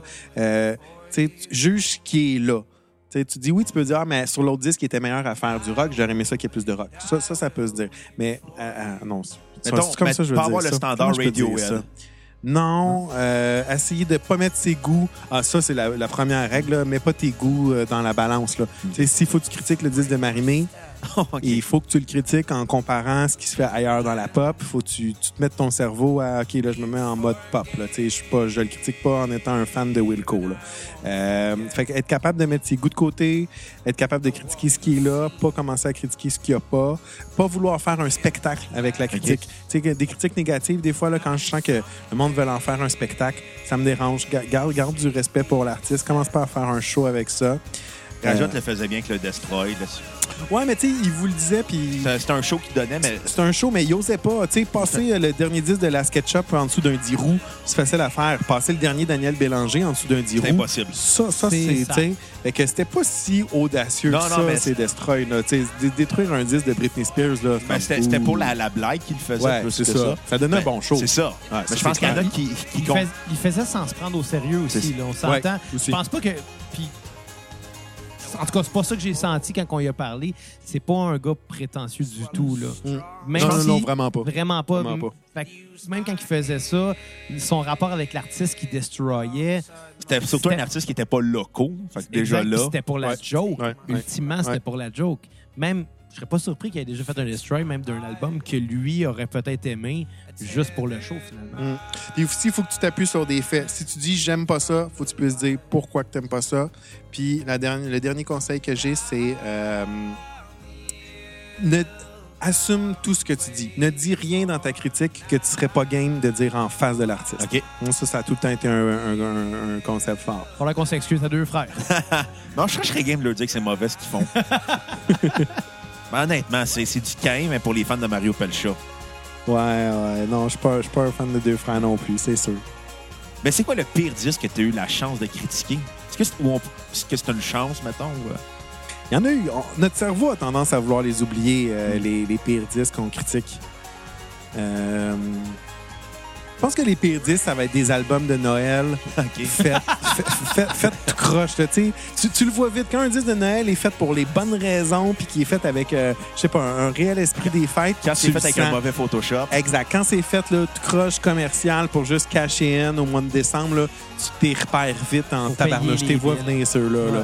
Puis t'aimes ça les canner. Là. Mais est-ce qu'il y en a des bons disques de Noël qui sont faits pour les bonnes raisons? C'est ça la question, là. Oui, il y en a. Chez nous, euh, ouais, est-ce qu'ils sont faits pour les bonnes raisons? Ça, euh, on, on sait de la- je- j'en ai aucune idée. Mais euh, l'album de Noël de Chianim, j'a- j'aime ça l'écouter à la maison. J'écoute Tchaïkovski, Marise Le Tar. Non, il y en a une couple de bons disques de Noël. puis mettons le disque de Noël de Scott Whelan. Jamais écouté. Moi non plus, mais je trouve que c'est quand même l'artiste qui m'a fait le plus rire qui a fait un disque de Noël parce qu'il l'a clairement fait pour l'argent, parce qu'il y avait clairement des, des problèmes de drogue et de pension alimentaire. Ouais, ouais. Il l'a juste fait pour faire comme faut, que je fasse un coup d'argent facile. Je pense que l'album de Noël le plus sincère, c'est le Noël d'Afroman. A Cold 45 Christmas. Et Moi, les Noël, c'est les disques de crooner que j'aime bien. Là. Euh, Ouais. Les Sinatra, les Crosby, puis ces affaires-là. là. Mais ça appartient à une autre époque où ce que je pense que la musique était plus sincère aussi. là. C'était moins euh, un outil commercial là, à ce Ouais. moment-là. C'est surtout ça. Là. Maintenant, on les voit venir à 100 mètres à la ronde. là. Ça sort le 1er décembre, puis c'est en dessous du sapin de Noël de la belle-mère. Mais non, puis- ça sort le 1er octobre. Ouais, t'as le temps de l'acheter. Et, euh, légalement, j'ai-tu le droit d'ouvrir une troisième bière si je repars en moto d'ici? Oui. C'est .08. Écoute, il y en a 12 dans la caisse, puis il en reste. Ah, je vais- T'es un grand je garçon. vais hein, boire, tu- je vais boire doucement la troisième. Prendre un autre aussi. Excuse-moi. Hey, ça, c'est-tu Dan Meadow qui joue? Euh, je pense que oui. Absolument. Ouais, j'adore Dan Meadow. Ça me rappelle, euh, c'était quoi le band qu'on a critiqué l'été passé? euh? Cream? Non, c'était plus sale que ça, par exemple. Euh, Thrive, non? Non, c'était pas Trice. En tout cas, peu importe. Hey, ça fait combien de temps qu'on fait ce podcast-là? Euh, on est rendu à 1h40 Hey, environ. shit, c'est dans Ça, ça va vite quand on est en bonne compagnie. Coupez-vous un peu, faites-vous du montage. Jamais. Se- Seulement si tu dis que t'as- j'ai dit quelque chose que j'aurais pas dû dire, ça, on va le couper. OK. Non, à date, Ouais. j'assume tout ce Ah, que j'ai C'est dit. parfait, c'est parfait, c'est parfait. Mais avez-vous déjà mesuré que quand ça fait 1h45, le monde, ils suivent pas puis ils puis Euh, moi, la seule fois que je me suis tanné d'écouter le podcast, c'est quand Xavier parlait de son groupe préféré, qui était Cool in Cambridge, dans, une- dans notre critique de révision euh, 2010, la, recul de la cassette. Quand on a fait l'épisode, il m'avait perdu parce qu'il parlait de détails de personnages euh, en lien avec l'histoire. C'était pas notre revue de fin d'année. revue de fin d'année. Ouais, revue de fin d'année, tu m'avais perdu quand. J'ai coupé ça super court, justement, parce que je savais que ça intéressait pas le monde. Tu m'avais perdu pendant qu'on faisait l'émission, puis je t'enregistrais. Puis quand j'ai écouté l'épisode, j'ai encore perdu le fil de la conversation. Mon je ah, l'épisode est fini. Faut dire que c'était la revue de fin d'année, donc le taux d'alcoolémie était quand même assez élevé. Et quand tu parles de Coed in Cambria, parles beaucoup. Ouais. Qui est son groupe préféré, je pense que je l'ai vu 25 fois. du fois. C'est-tu du emo, ça? Non, non, C'était c'est un- dans le début. C'était- Euh, le malgré premier tout dans album la a fait vague emo. partie peut-être de la fin de la vague, mais non, c'est c'est un band de prog euh, euh, qui a recommencé dans le post-grunge, Ouais. C'était peut-être. assez intense, c'était assez agressif, il me semble. Non, il n'y avait pas un côté euh, Ouais, musclé, distorsion un peu. Oui, oui, c'était distorsionné, mais tu sais, Intense. je pense que le plus proche parallèle qu'on pourrait faire, c'est Rush, peut-être. ce qui est Oh. pas si avec ça non OK, plus. OK, OK. C'est- euh, ouais, je pense que ça serait le lien à faire. Mais euh, non, non, non, c'était pas tant euh, élevé ni emo que ça. Il y a un gros côté pop, en fait. Très, très gros po- côté pop. J'aime la pop, je m'en cache pas. Ah, moi aussi. La en ce moment, mon disque préféré, c'est l'album de Billie Eilish, je pense. Billie Eilish puis Ariana Grande. Ok, non, non, Peut-être pas pop à ce point-là, mais OK. Non, mais je voulais savoir, c'est quoi ton, tes disques préférés? Mettons, si t'avais un top 5 à amener sur une île déserte, tu peux dire, t'as le droit de mettre un Beatles. OK. Euh, oh. Euh, je, je vais amener euh, le Dead Meadow, là, on en parle, ça joue, là, c'est l'album Whole Growth qui est mon préféré. Ça, c'est sûr que j'amènerais ça. C'est un disque avec une forêt dessus, c'est débile. Euh, j'amènerais... pas cet album-là, d'ailleurs? Non, c'est, euh, je pense. Non. Non, je pense pas ça. Non, c'est pas ça là. J'amènerais. Quel disque des Beatles j'amènerais? Euh, moi, j'irais avec Let It Be, mais je pense que c'est un des rares à dire que Let Ah It ouais, Be est le hein? meilleur album des Beatles. C'est pas mauvais. Il n'y en a pas de mauvais disques. Euh, moi, ça serait. ah, J'hésite entre Rev- euh, Revolver et Rubber Soul. Ça serait un de ces deux-là que j'amènerais. Comme- Comme tout le monde, finalement. Ah ouais, hein? tout le monde son. Bruno. Un disque de Wilco, sûrement. Un disque de Jean Leloup. Faut que j'amène des filles aussi. Je vais amener. Je vais un. All Live Through This, là, pour moi, là, c'est un très grand disque. On aime ça critiquer puis rire de Courtney Love, là, mais Live Through Ben, This, un pas aidée non si plus, bon de bon disque. Ah, ça, c'est clair. Mais ça reste un bon disque. Les Breeders, ça, le- ça reste... La Splash, là, c'est un sacré bon disque. J'aime beaucoup Lucinda Williams aussi. Euh, ça, c'est du folk. Euh, Car Wheels on Gravel Road. Ben, C'est vraiment trop... C'est dur, hein? Je suis déjà rendu à plus que 5 disques. Ben, on a dit 5, mais tu peux en nommer plus, c'est pas grave. Là. Puis ton disque francophone préféré? J'ai déjà dit que le plus grand disque québécois, selon moi, c'était l'album de Robert Charlebois et Louise Forestier, paru euh, celui qui a Lindbergh puis tout ça. Ouais. Ça, pour moi, c'est un, ça, c'est un- vraiment un grand disque. Le premier beau dommage, c'est un immense disque. Le premier beau dommage, c'est quelque chose. Le Dôme, qui est probablement le, le, le Dôme, je suis plus team le Dôme que l'amour est senti, mais c'est juste une question de moi. Le cœur de mon adolescence, c'était pendant Je suis d'accord avec toi, Le Dôme est le meilleur album de Jean-Léo. J'aime le côté trip-hop et funk metal mélangés ensemble. Ah, c'est, c'est tout plein de styles, ce disque-là. là. Pour moi, je, je le trouve très grunge. euh, C'est comment mieux résumer la scène alternative des années 90, tout pays confondu, tout genre confondu, c'est le Dôme. Mhm. Euh, Qu'est-ce que j'amènerais aussi au Québec francophone? Ben ouais, ça, ça en fait. Quand- Faulkner? Oui, Que tu Ca- m'avais Ca- écrit. Caboose, Caboose de Stephen Faulkner. Grand disque, grand disque. Aussi. Que j'ai pas écouté, qu'il faudrait que j'écoute. Ouais. Mais tu sais, c'est- country euh, folk un peu, là, mais je sais pas. Ça... Mais tu sais, c'est bien des disques. euh, Ça, Caboose, c'est mes parents qui écoutaient ça. Puis on dirait que les disques qui ont joué beaucoup quand j'étais jeune à la maison familiale, quand j'ai réécoute aujourd'hui, parce que j'ai eu la chance d'avoir une enfance heureuse, ça, ça me rappelle euh, des bons souvenirs. Il y, a, il y une espèce de... Ça m'apaise. On dirait que je me retrouve dans une bulle de confort, puis de... OK, il n'y a rien qui peut m'arriver. Ces disques-là me ramènent à mon insouciance de mon enfance, puis j'ai- ouais, ça me fait ça avec des disques d'Alain Souchon, tu sais. Ben, moi, ça me faisait avec les Beatles, là, mais Ouais, les Beatles aussi, ça jouait à fond chez nous. la première fois que j'ai entendu Penny Lane, qui, est la première chanson des Beatles que je me rappelle avoir entendu, il y a dû en avoir d'autres, là. Euh, je me rappelle ce moment-là, puis je devais avoir comme au moins 8-9 ans, puis je, je me souviens de, de mettre la cassette, de la faire jouer, puis de faire « Wow, c'est quoi ça? Ouais. » C'est quelque chose. C'était les- Moi, j'avais les, les- les compilations bleues puis rouges. C'est Là. exactement la même cassette, ouais. Ouais, j'avais eu ces deux bleu. Puis j'ai, j'ai usé, là, la tape marche plus, mais c'est correct parce que personne qui écoute de cassette en 2019. Ouais, euh, moi, je suis contre le retour de la cassette. À chaque fois qu'on me parle de la cassette, Ah. j'haïs ça. Ouais, moi je suis Mais pour le, C'est gentil pour nous, mais c'est correct. je suis pour le retour de la cassette à tous les lundis et jeudis.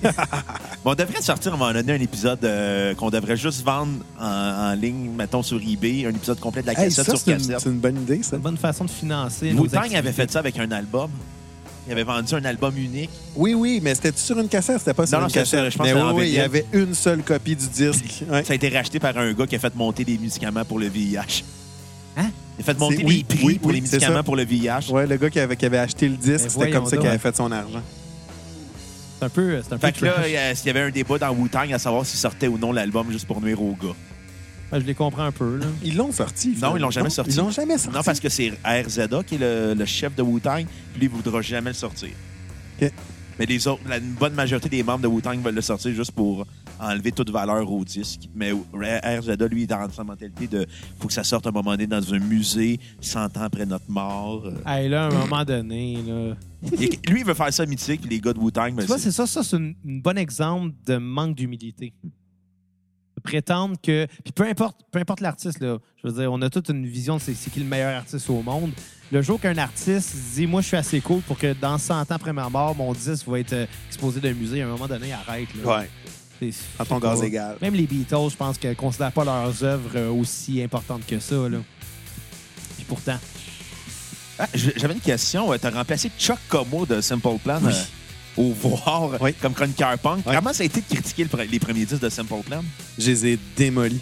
Ah ouais? En fait, euh, c'est que euh, Chuck Como était chroniqueur punk au voir. Là, Simple Plan commence à devenir big. Il n'y a plus le temps de faire les critiques de disc punk. Et c'est là qu'on me donne les fameux disc punk pour que je commence à faire de la critique au voir.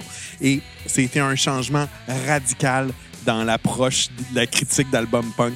Euh, L'album noir de Rancid, qui est un album extrêmement brut. Là, Ah, c'est ouais. le- Un de leurs meilleurs en carrière. ah, moi, j'ai trouvé ça. Ben, Chuck Como l'avait démoli dans le voir. tu sais. Fait que l'approche punk pop Simple Plan, elle- se faisait un peu sentir dans les critiques de disques punk. Puis moi, quand j'étais arrivé, c'était changement complètement. Quand là. tu es dans un band punk, puis bon, on va appeler ça un band punk, mettons, puis que tu démolis Rancid, il y a un problème, là. Ben non, je veux dire, si Mais la- Rancid fait un mauvais disque, c'est sa job de le dire. Mais l'album noir est juste dur d'approche. Oui, c'est ça. Je, com- je comprends que le batteur de Simple Plan, il a pas trippé sur l'album noir de Rancid. Mais, mais oui, ça avait changé un peu le. Disons que la ligne éditoriale punk au voir était plus la même quand, quand, quand j'étais arrivé. Là. Puis j'ai- j'ai- j'ai- j'ai- le premier disque, là, c'est quoi? C'est No Helmet, No Pads, Just Balls. ouais. Là. Euh, ah, je l'avais je l'avais- je l'avais pas aimé. Puis je l'avais écrit dans le journal. Puis après ça, j'avais fait une entrevue avec Simple Plan dans le voir. Je Ah ouais. Ouais, Chuck Como? Ouais, euh, c'était- je pense que c'était avec Chuck. Ouais, t'as pas bien bien aimé notre premier disque, mais on riait du fait que j'étais- c'était rendu moi qui faisais les critiques de disques au voir. Là. mais- OK, il l'avait bien pris. Oh, oui, il l'avait bien. Mais en, en quelque part, je pense qu'ils doivent être conscients que ce qu'ils font parle à un public qui est quand même assez mince, là, je veux dire. Ben oui. c'est- c'est pas... c'est- Ça se veut grand public, mais ça l'est pas vraiment, là, puis je pense qu'ils sont bien au courant de ça. Je pensais là. que t'allais dire ça se veut punk, mais ça l'est pas vraiment. Ben aussi, aussi, mais, Clairement. mais en même temps, ça se veut pas punk, là, ça se veut très pop, là. Ouais. C'est correct, là, qu'ils qu'ils le fassent, là. On, on rit de ça, mais moi, là, la, la vague pop-punk, là, il y a des tunes de Sum 41, il y a des tunes de Blink-182, là. Ouais. Ben, Tabarnouche, c'est des sacrées bonnes tunes. là. Puis si t'aimes NoFX, t'es pas très loin d'aimer Blink-182 puis Sum 41. Puis si Ben, t'aimes ça, t'es pas très loin d'aimer Simple Plan. Puis, tu sais, nous autres, ce qui arrive, c'est qu'on a grandi avec ça. Veux pas, tu sais, je- dirais pas que j'écoute du Simple Plan dans mon char. Menteur. Non, non, mais mais il y a une époque de ma vie que c'est ça que j'écoutais, puis je peux pas renier ça parce que j'ai grandi à- à- dans ces années-là. C'est sûr qu'aujourd'hui, je fais comme moi, OK. Ouais, parce que c'était quand même un drôle de paradoxe. T'avais le pop punk. Déjà, le mot pop et punk dans la même phrase, ça va. Ouais, ouais. Ça fait pas. Mais en même temps, c'est des tunes qui étaient super accrocheurs, super catchy. Motivation, such an aggravation, accusation, J'ai don't know vu, how to euh, take them. J'ai vu Sum 41 il y a trois ans à peu près en show. Ah ouais? Puis euh, ils venaient de sortir leur dernier album. C'est quoi, 13 Voices, je pense? Ouais. Euh, qui, est, qui est correct, là. Euh, mais mais euh, ils vendaient des t-shirts, c'est marqué The Heaviest Pop Punk Band in the World. C'est un peu vrai. Oui, mais c'est contradictoire. mais c'était bon, Sum 41. Il a fait des très bonnes affaires, là. Ouais, moi, les deux premiers disques, j'ai suivi. Après ça, j'ai- moins suivi le groupe, là, mais... Le 2 puis le 3, non, pas vrai. Le, le troisième et le Does it, quatrième. look, là. Does it look infected? Puis euh, Ouais, Chuck. Là, Ouais. ça, c'était bon. Il y en avait des tunes Ouais. qui bûchaient sur Ouais. euh, Does It Look Infected, là. Ouais, mais c'était un Amsterdam, c'était écœurant. Hey, j'ai goût d'écouter Sum 41. OK, Sum 41. Non, mais je trouvais ça drôle quand même que Chuck Como était quand même chroniqueur punk au voir, puis après tu prends tout de suite sa place. Il n'y avait pas une espèce de paradoxe d'un gars qui était musicien, ancien batteur de Reset, remplacé par un jeune critique, où ça s'est pas fait sentir? Euh, Ah, bien justement, T'as mis du Simple Plan dans ben, playlist? justement parce qu'il a remplacé Chuck Como, Ah, OK. ça donne qu'on parle de ça. oh. Mais c'est- quoi ta question? Est-ce que, c'était- est-ce que ça a été dur, mettons? Est-ce que tu as senti dans- que les gens vont voir euh, le, le- le- tu remplaçais le gars d'un band punk par un. Non, Non, ça s'est pas fait non, non, de- non, du tout, du tout. Je pense que... Non, non, non. C'est Nicolas Titley qui était le chef de la section musique à ce moment-là du Voir. Puis euh, je pense que j'ai aucune idée si ça faisait son affaire ou non que la ligne éditoriale du punk, de punk ait changé au niveau du journal.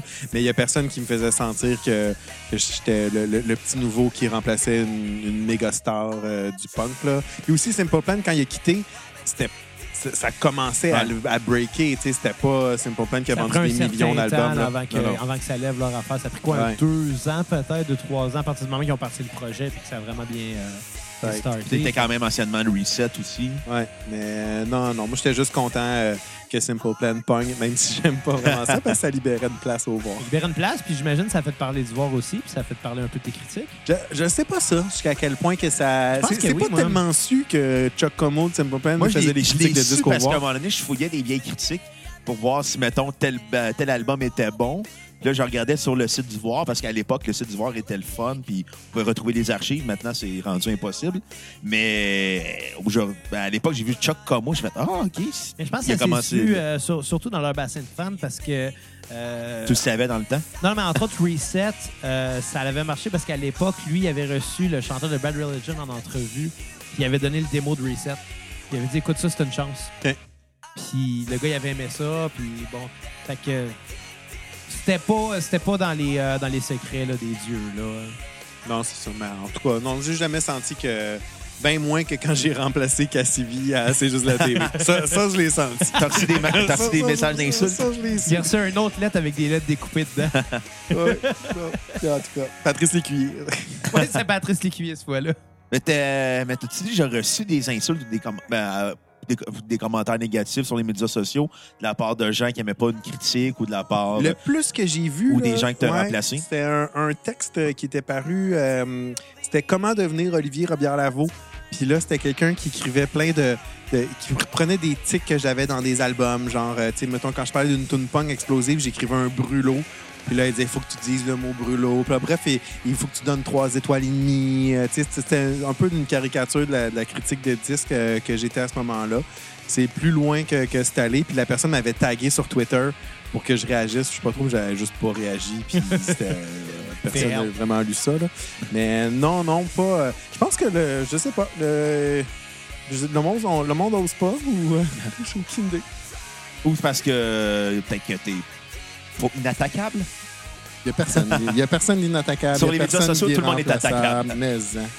Fait que non, non, je vis pas. euh, non, je suis chanceux. Les filles en soi avant. Ah, ça, tabarnouche. Ça, je suis content d'être un gars. Et tu dis, quand, quand- moi, je m'en suis rendu compte en travaillant, on dira ce qu'on voudra. Là, je parlais avec euh, les messages que, Rebecca pouvait recevoir ou que. Ça doit pas être. Ça doit pas voler haut. Hé là là! Puis là, j'étais. Non, mais moi, j'ai jamais reçu des messages comme ça. Comment ça se fait que ces, ces filles-là en reçoivent? Ils font la même job que moi. Pourquoi moi, j'en reçois pas, puis eux en reçoivent?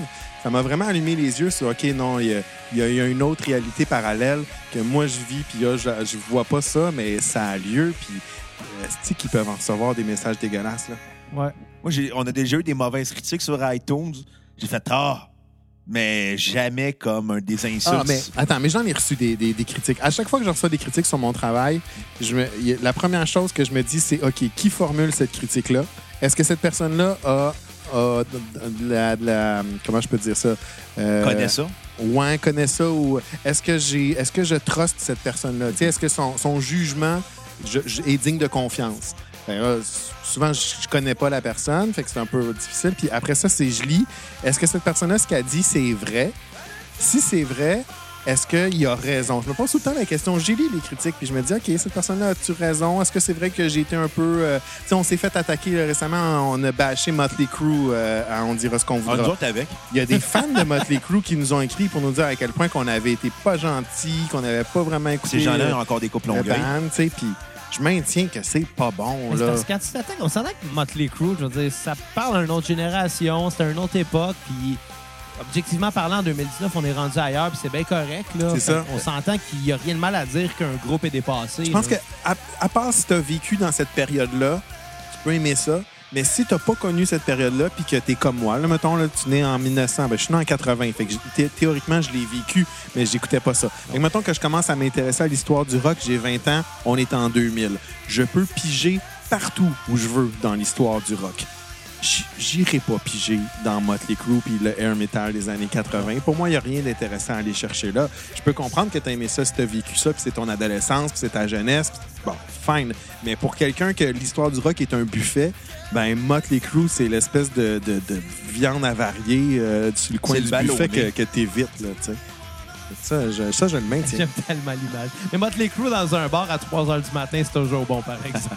Je peux te nommer 100 bands plus intéressants Oui, qui vont oui, être bons c'est le à, meilleur, 100 à là. la fin de soirée dans un bar. merci merci d'avoir ri. Non, mais c'est vrai. Mais Xavier, Xavier c'est la seule personne que je connais qui m'a déjà dit la seule affaire qui avait de bon dans les années 80, c'est le glam metal. Ouais, ben, je suis pas un fan des années 80. Il y a tellement de bonnes choses qui sont faites des années 80. Ouais. Ah, Ça, c'est vrai qu'il y a des bonnes choses qui sont faites. Ouais. Ah, Les années 80, c'est la, la décennie musicale la plus sous-estimée dû au fait qu'il y avait trop de gens ridicules. C'est vrai, cette- ça, c'est vrai. Ouais, le, le raison, puis la paillette éclipse Mais- des bandes comme Violent Femmes qui ont, qui ont été vraiment cool dans les années Même 80. Les Cure ont été cool dans les années Kraftwerk, 80. euh, Ouais. C'est pourquoi que les, les années 80, c'est- j'ai toujours considéré R.E.M. que c'était moins bon. Parce qu'après ça, Pink Floyd a sorti autre chose que The Wall. The Wall est sorti dans les années 80. hein, parce que C'était 80. C'est un. Ah, hey, on parlait de Live This. Ça, c'est la première tune du disque. C'est Violet. Monte le son quand ça va exploser. là. C'est, tu sais, la, la rage de Courtney Love. Il y a bien du monde qui disent que c'est euh, Kurt Cobain qui écrivait le disque en cachette. Là, Tu- parce que tu crois ça, cette légende Pas urbaine-là? en tout. Non, non, non, non. Je crois pas. Je pense que c'est elle. Écoutez ça.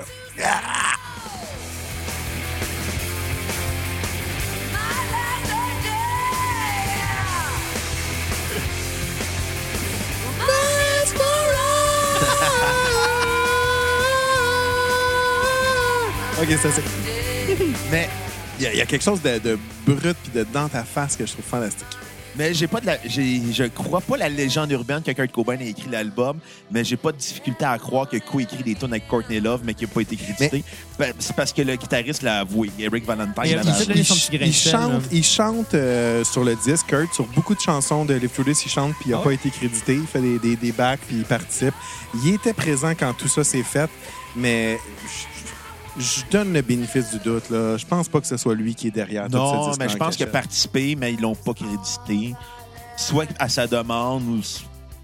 Ben, ça se peut qu'elle soit Ouais. arrivée et qu'elle ait demandé qu'est-ce que tu penses de ça, puis elle a juste dit, ah, moi, je ferais ça à la place. Tu sais, à un moment donné, c'est un- une espèce de script édition. Ou une là, compétition aussi. Peut-être, là. Je sais pas. On n'était pas là, personne. Non. Non. Mais Puis, je, sais, euh, je sais que ça avait sorti des années plus tard qu'Eric Valentine avait avoué que Kurt Cobain avait participé de près ou de loin à l'album. Attends, c'est pas Valentine, son nom de famille. Euh, le- le- tu, parles, tu parles du guitariste Ouais. de Hall, là. Il était très proche de Cobain, il a vécu avec eux autres. Euh, c'est pas. C'est euh, Ellenson, El- Elderson. ah, je me trompe, Eric Valentine, c'est un producteur. euh. Bon, on, va, on va aller sur Wikipédia. Mais, ouais, ouais, c'est. Je sais que c'est Eric son, son oui, prénom. ça, c'est Eric, mais je pense que c'est Eraldson ou quelque chose comme ça. Tu vas, tu vas nous le dire. Ah. Pendant ce temps-là, je vais chanter. Eric L. Elderson. C'est ça, exact. Eldenson. Ouais. Ben, c'est parce que Eric, Ouais, non, Eric lui, Valentine, lui, il a vécu en Ouais. appartement avec Kurt puis Courtney euh, pendant, euh, pen- pen- pendant un bout, puis jamais avec Cobain puis tout ça. OK, on, on- J'ai j'ai pas compris ton langage des C'est signes. correct. tu nous fais des signes comme quoi que c'est le podcast le plus long de l'histoire de la cassette, Non, puis on Non, va non, arrêter. non, hey, on a déjà fait un 3h30 à un moment donné. là, C'était rendu long. Non, non, non. En fait, je faisais des signes à Bruno pour faire comprendre que le logiciel d'enregistrement vient de me préciser qu'il restait 13 minutes à l'enregistrement avant de planter. OK. C'est ça, je voulais dire C'est- subtilement. là, C'est d'ailleurs. rassurant. Au moins, il a fait le signe. Ouais, c'était pas subtil. finalement. Ah, ben, j'ai plus rien à dire. Là, on est correct. Non, mais j'ai une question à te poser. Comme tu es rendu père de deux enfants, ah non, j'en ai juste un finalement. Ah, Tantôt, un? je faisais deux enfants parce que vous OK. êtes deux, mais j'en ai juste une. OK, mais comment c'est d'écouter de la musique avec un enfant puis essayer de se faire découvrir des nouvelles choses? C'est vraiment le fun. Plus l'enfant vieillit, plus tu peux y en faire, là, puis elle, elle accepte des trucs. Euh, mais en même temps, c'est- je trouve que c'est un échange à deux. T'sais, moi, j'y ai fait connaître. euh, oui, j'ai fait jouer du Nirvana. Euh, j'ai fait jouer du rap. J'ai fait jouer plein de styles de musique. Euh, c'est qui Dave Brubeck.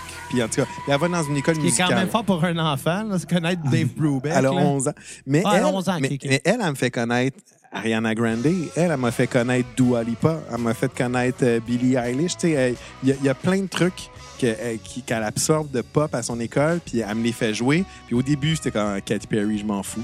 Mais à un moment donné, oh, j'ai fini par les aimer. Une coupe de tonnes de À un Katy moment donné, il Perry. faut comprendre ces genres-là, même si c'est pas ça qui t'accroche Ouais, au départ, ouais. il y a quelque chose. Ouais.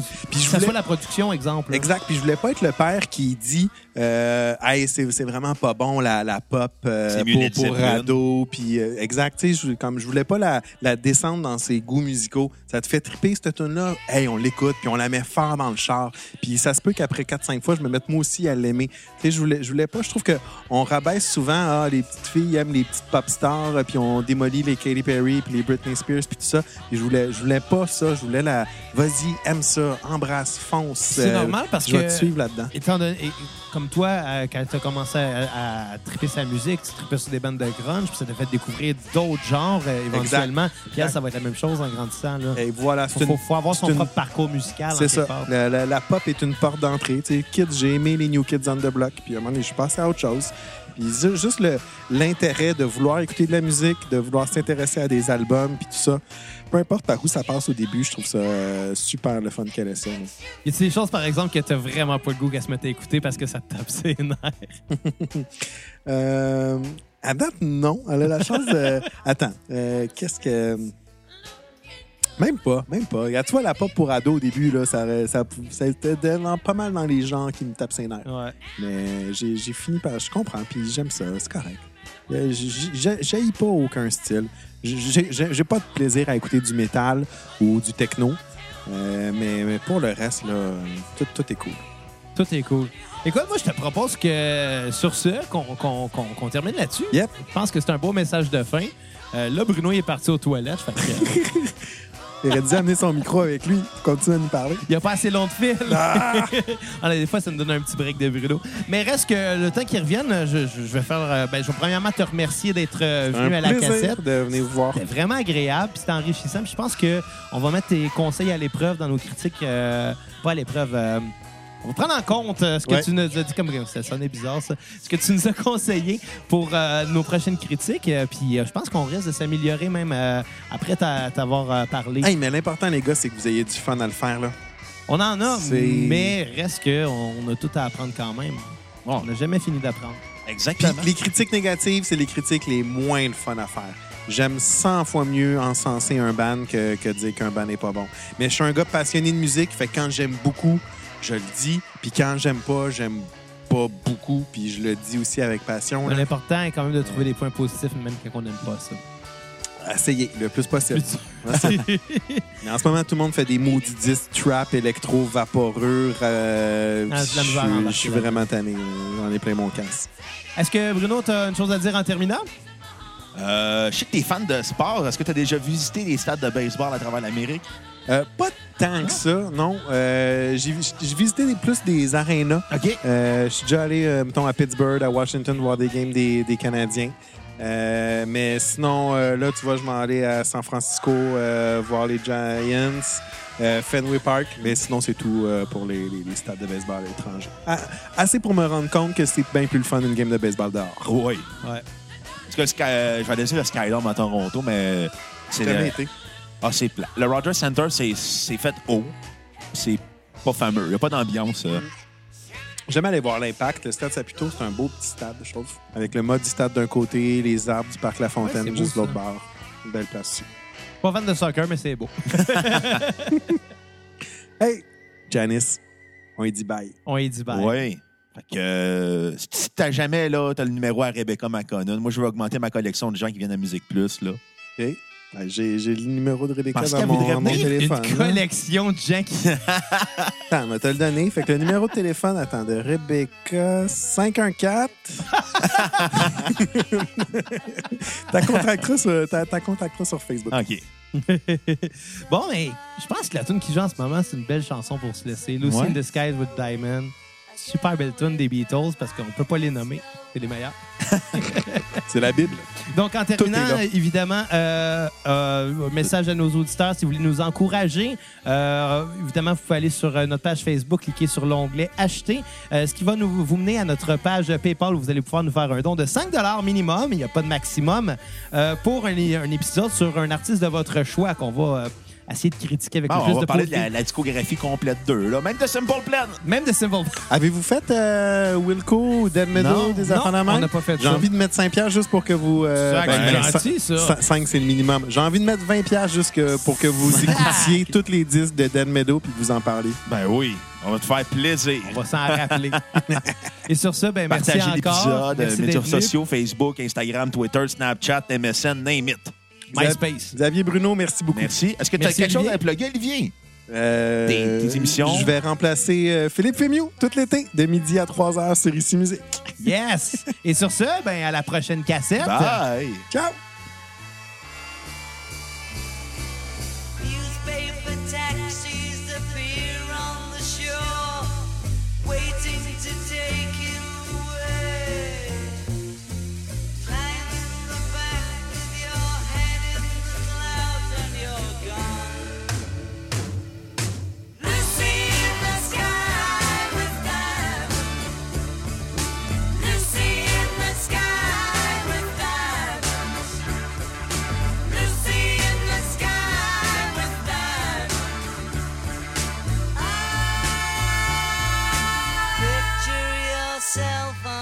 train in a station with plasticine pauses with looking glass ties.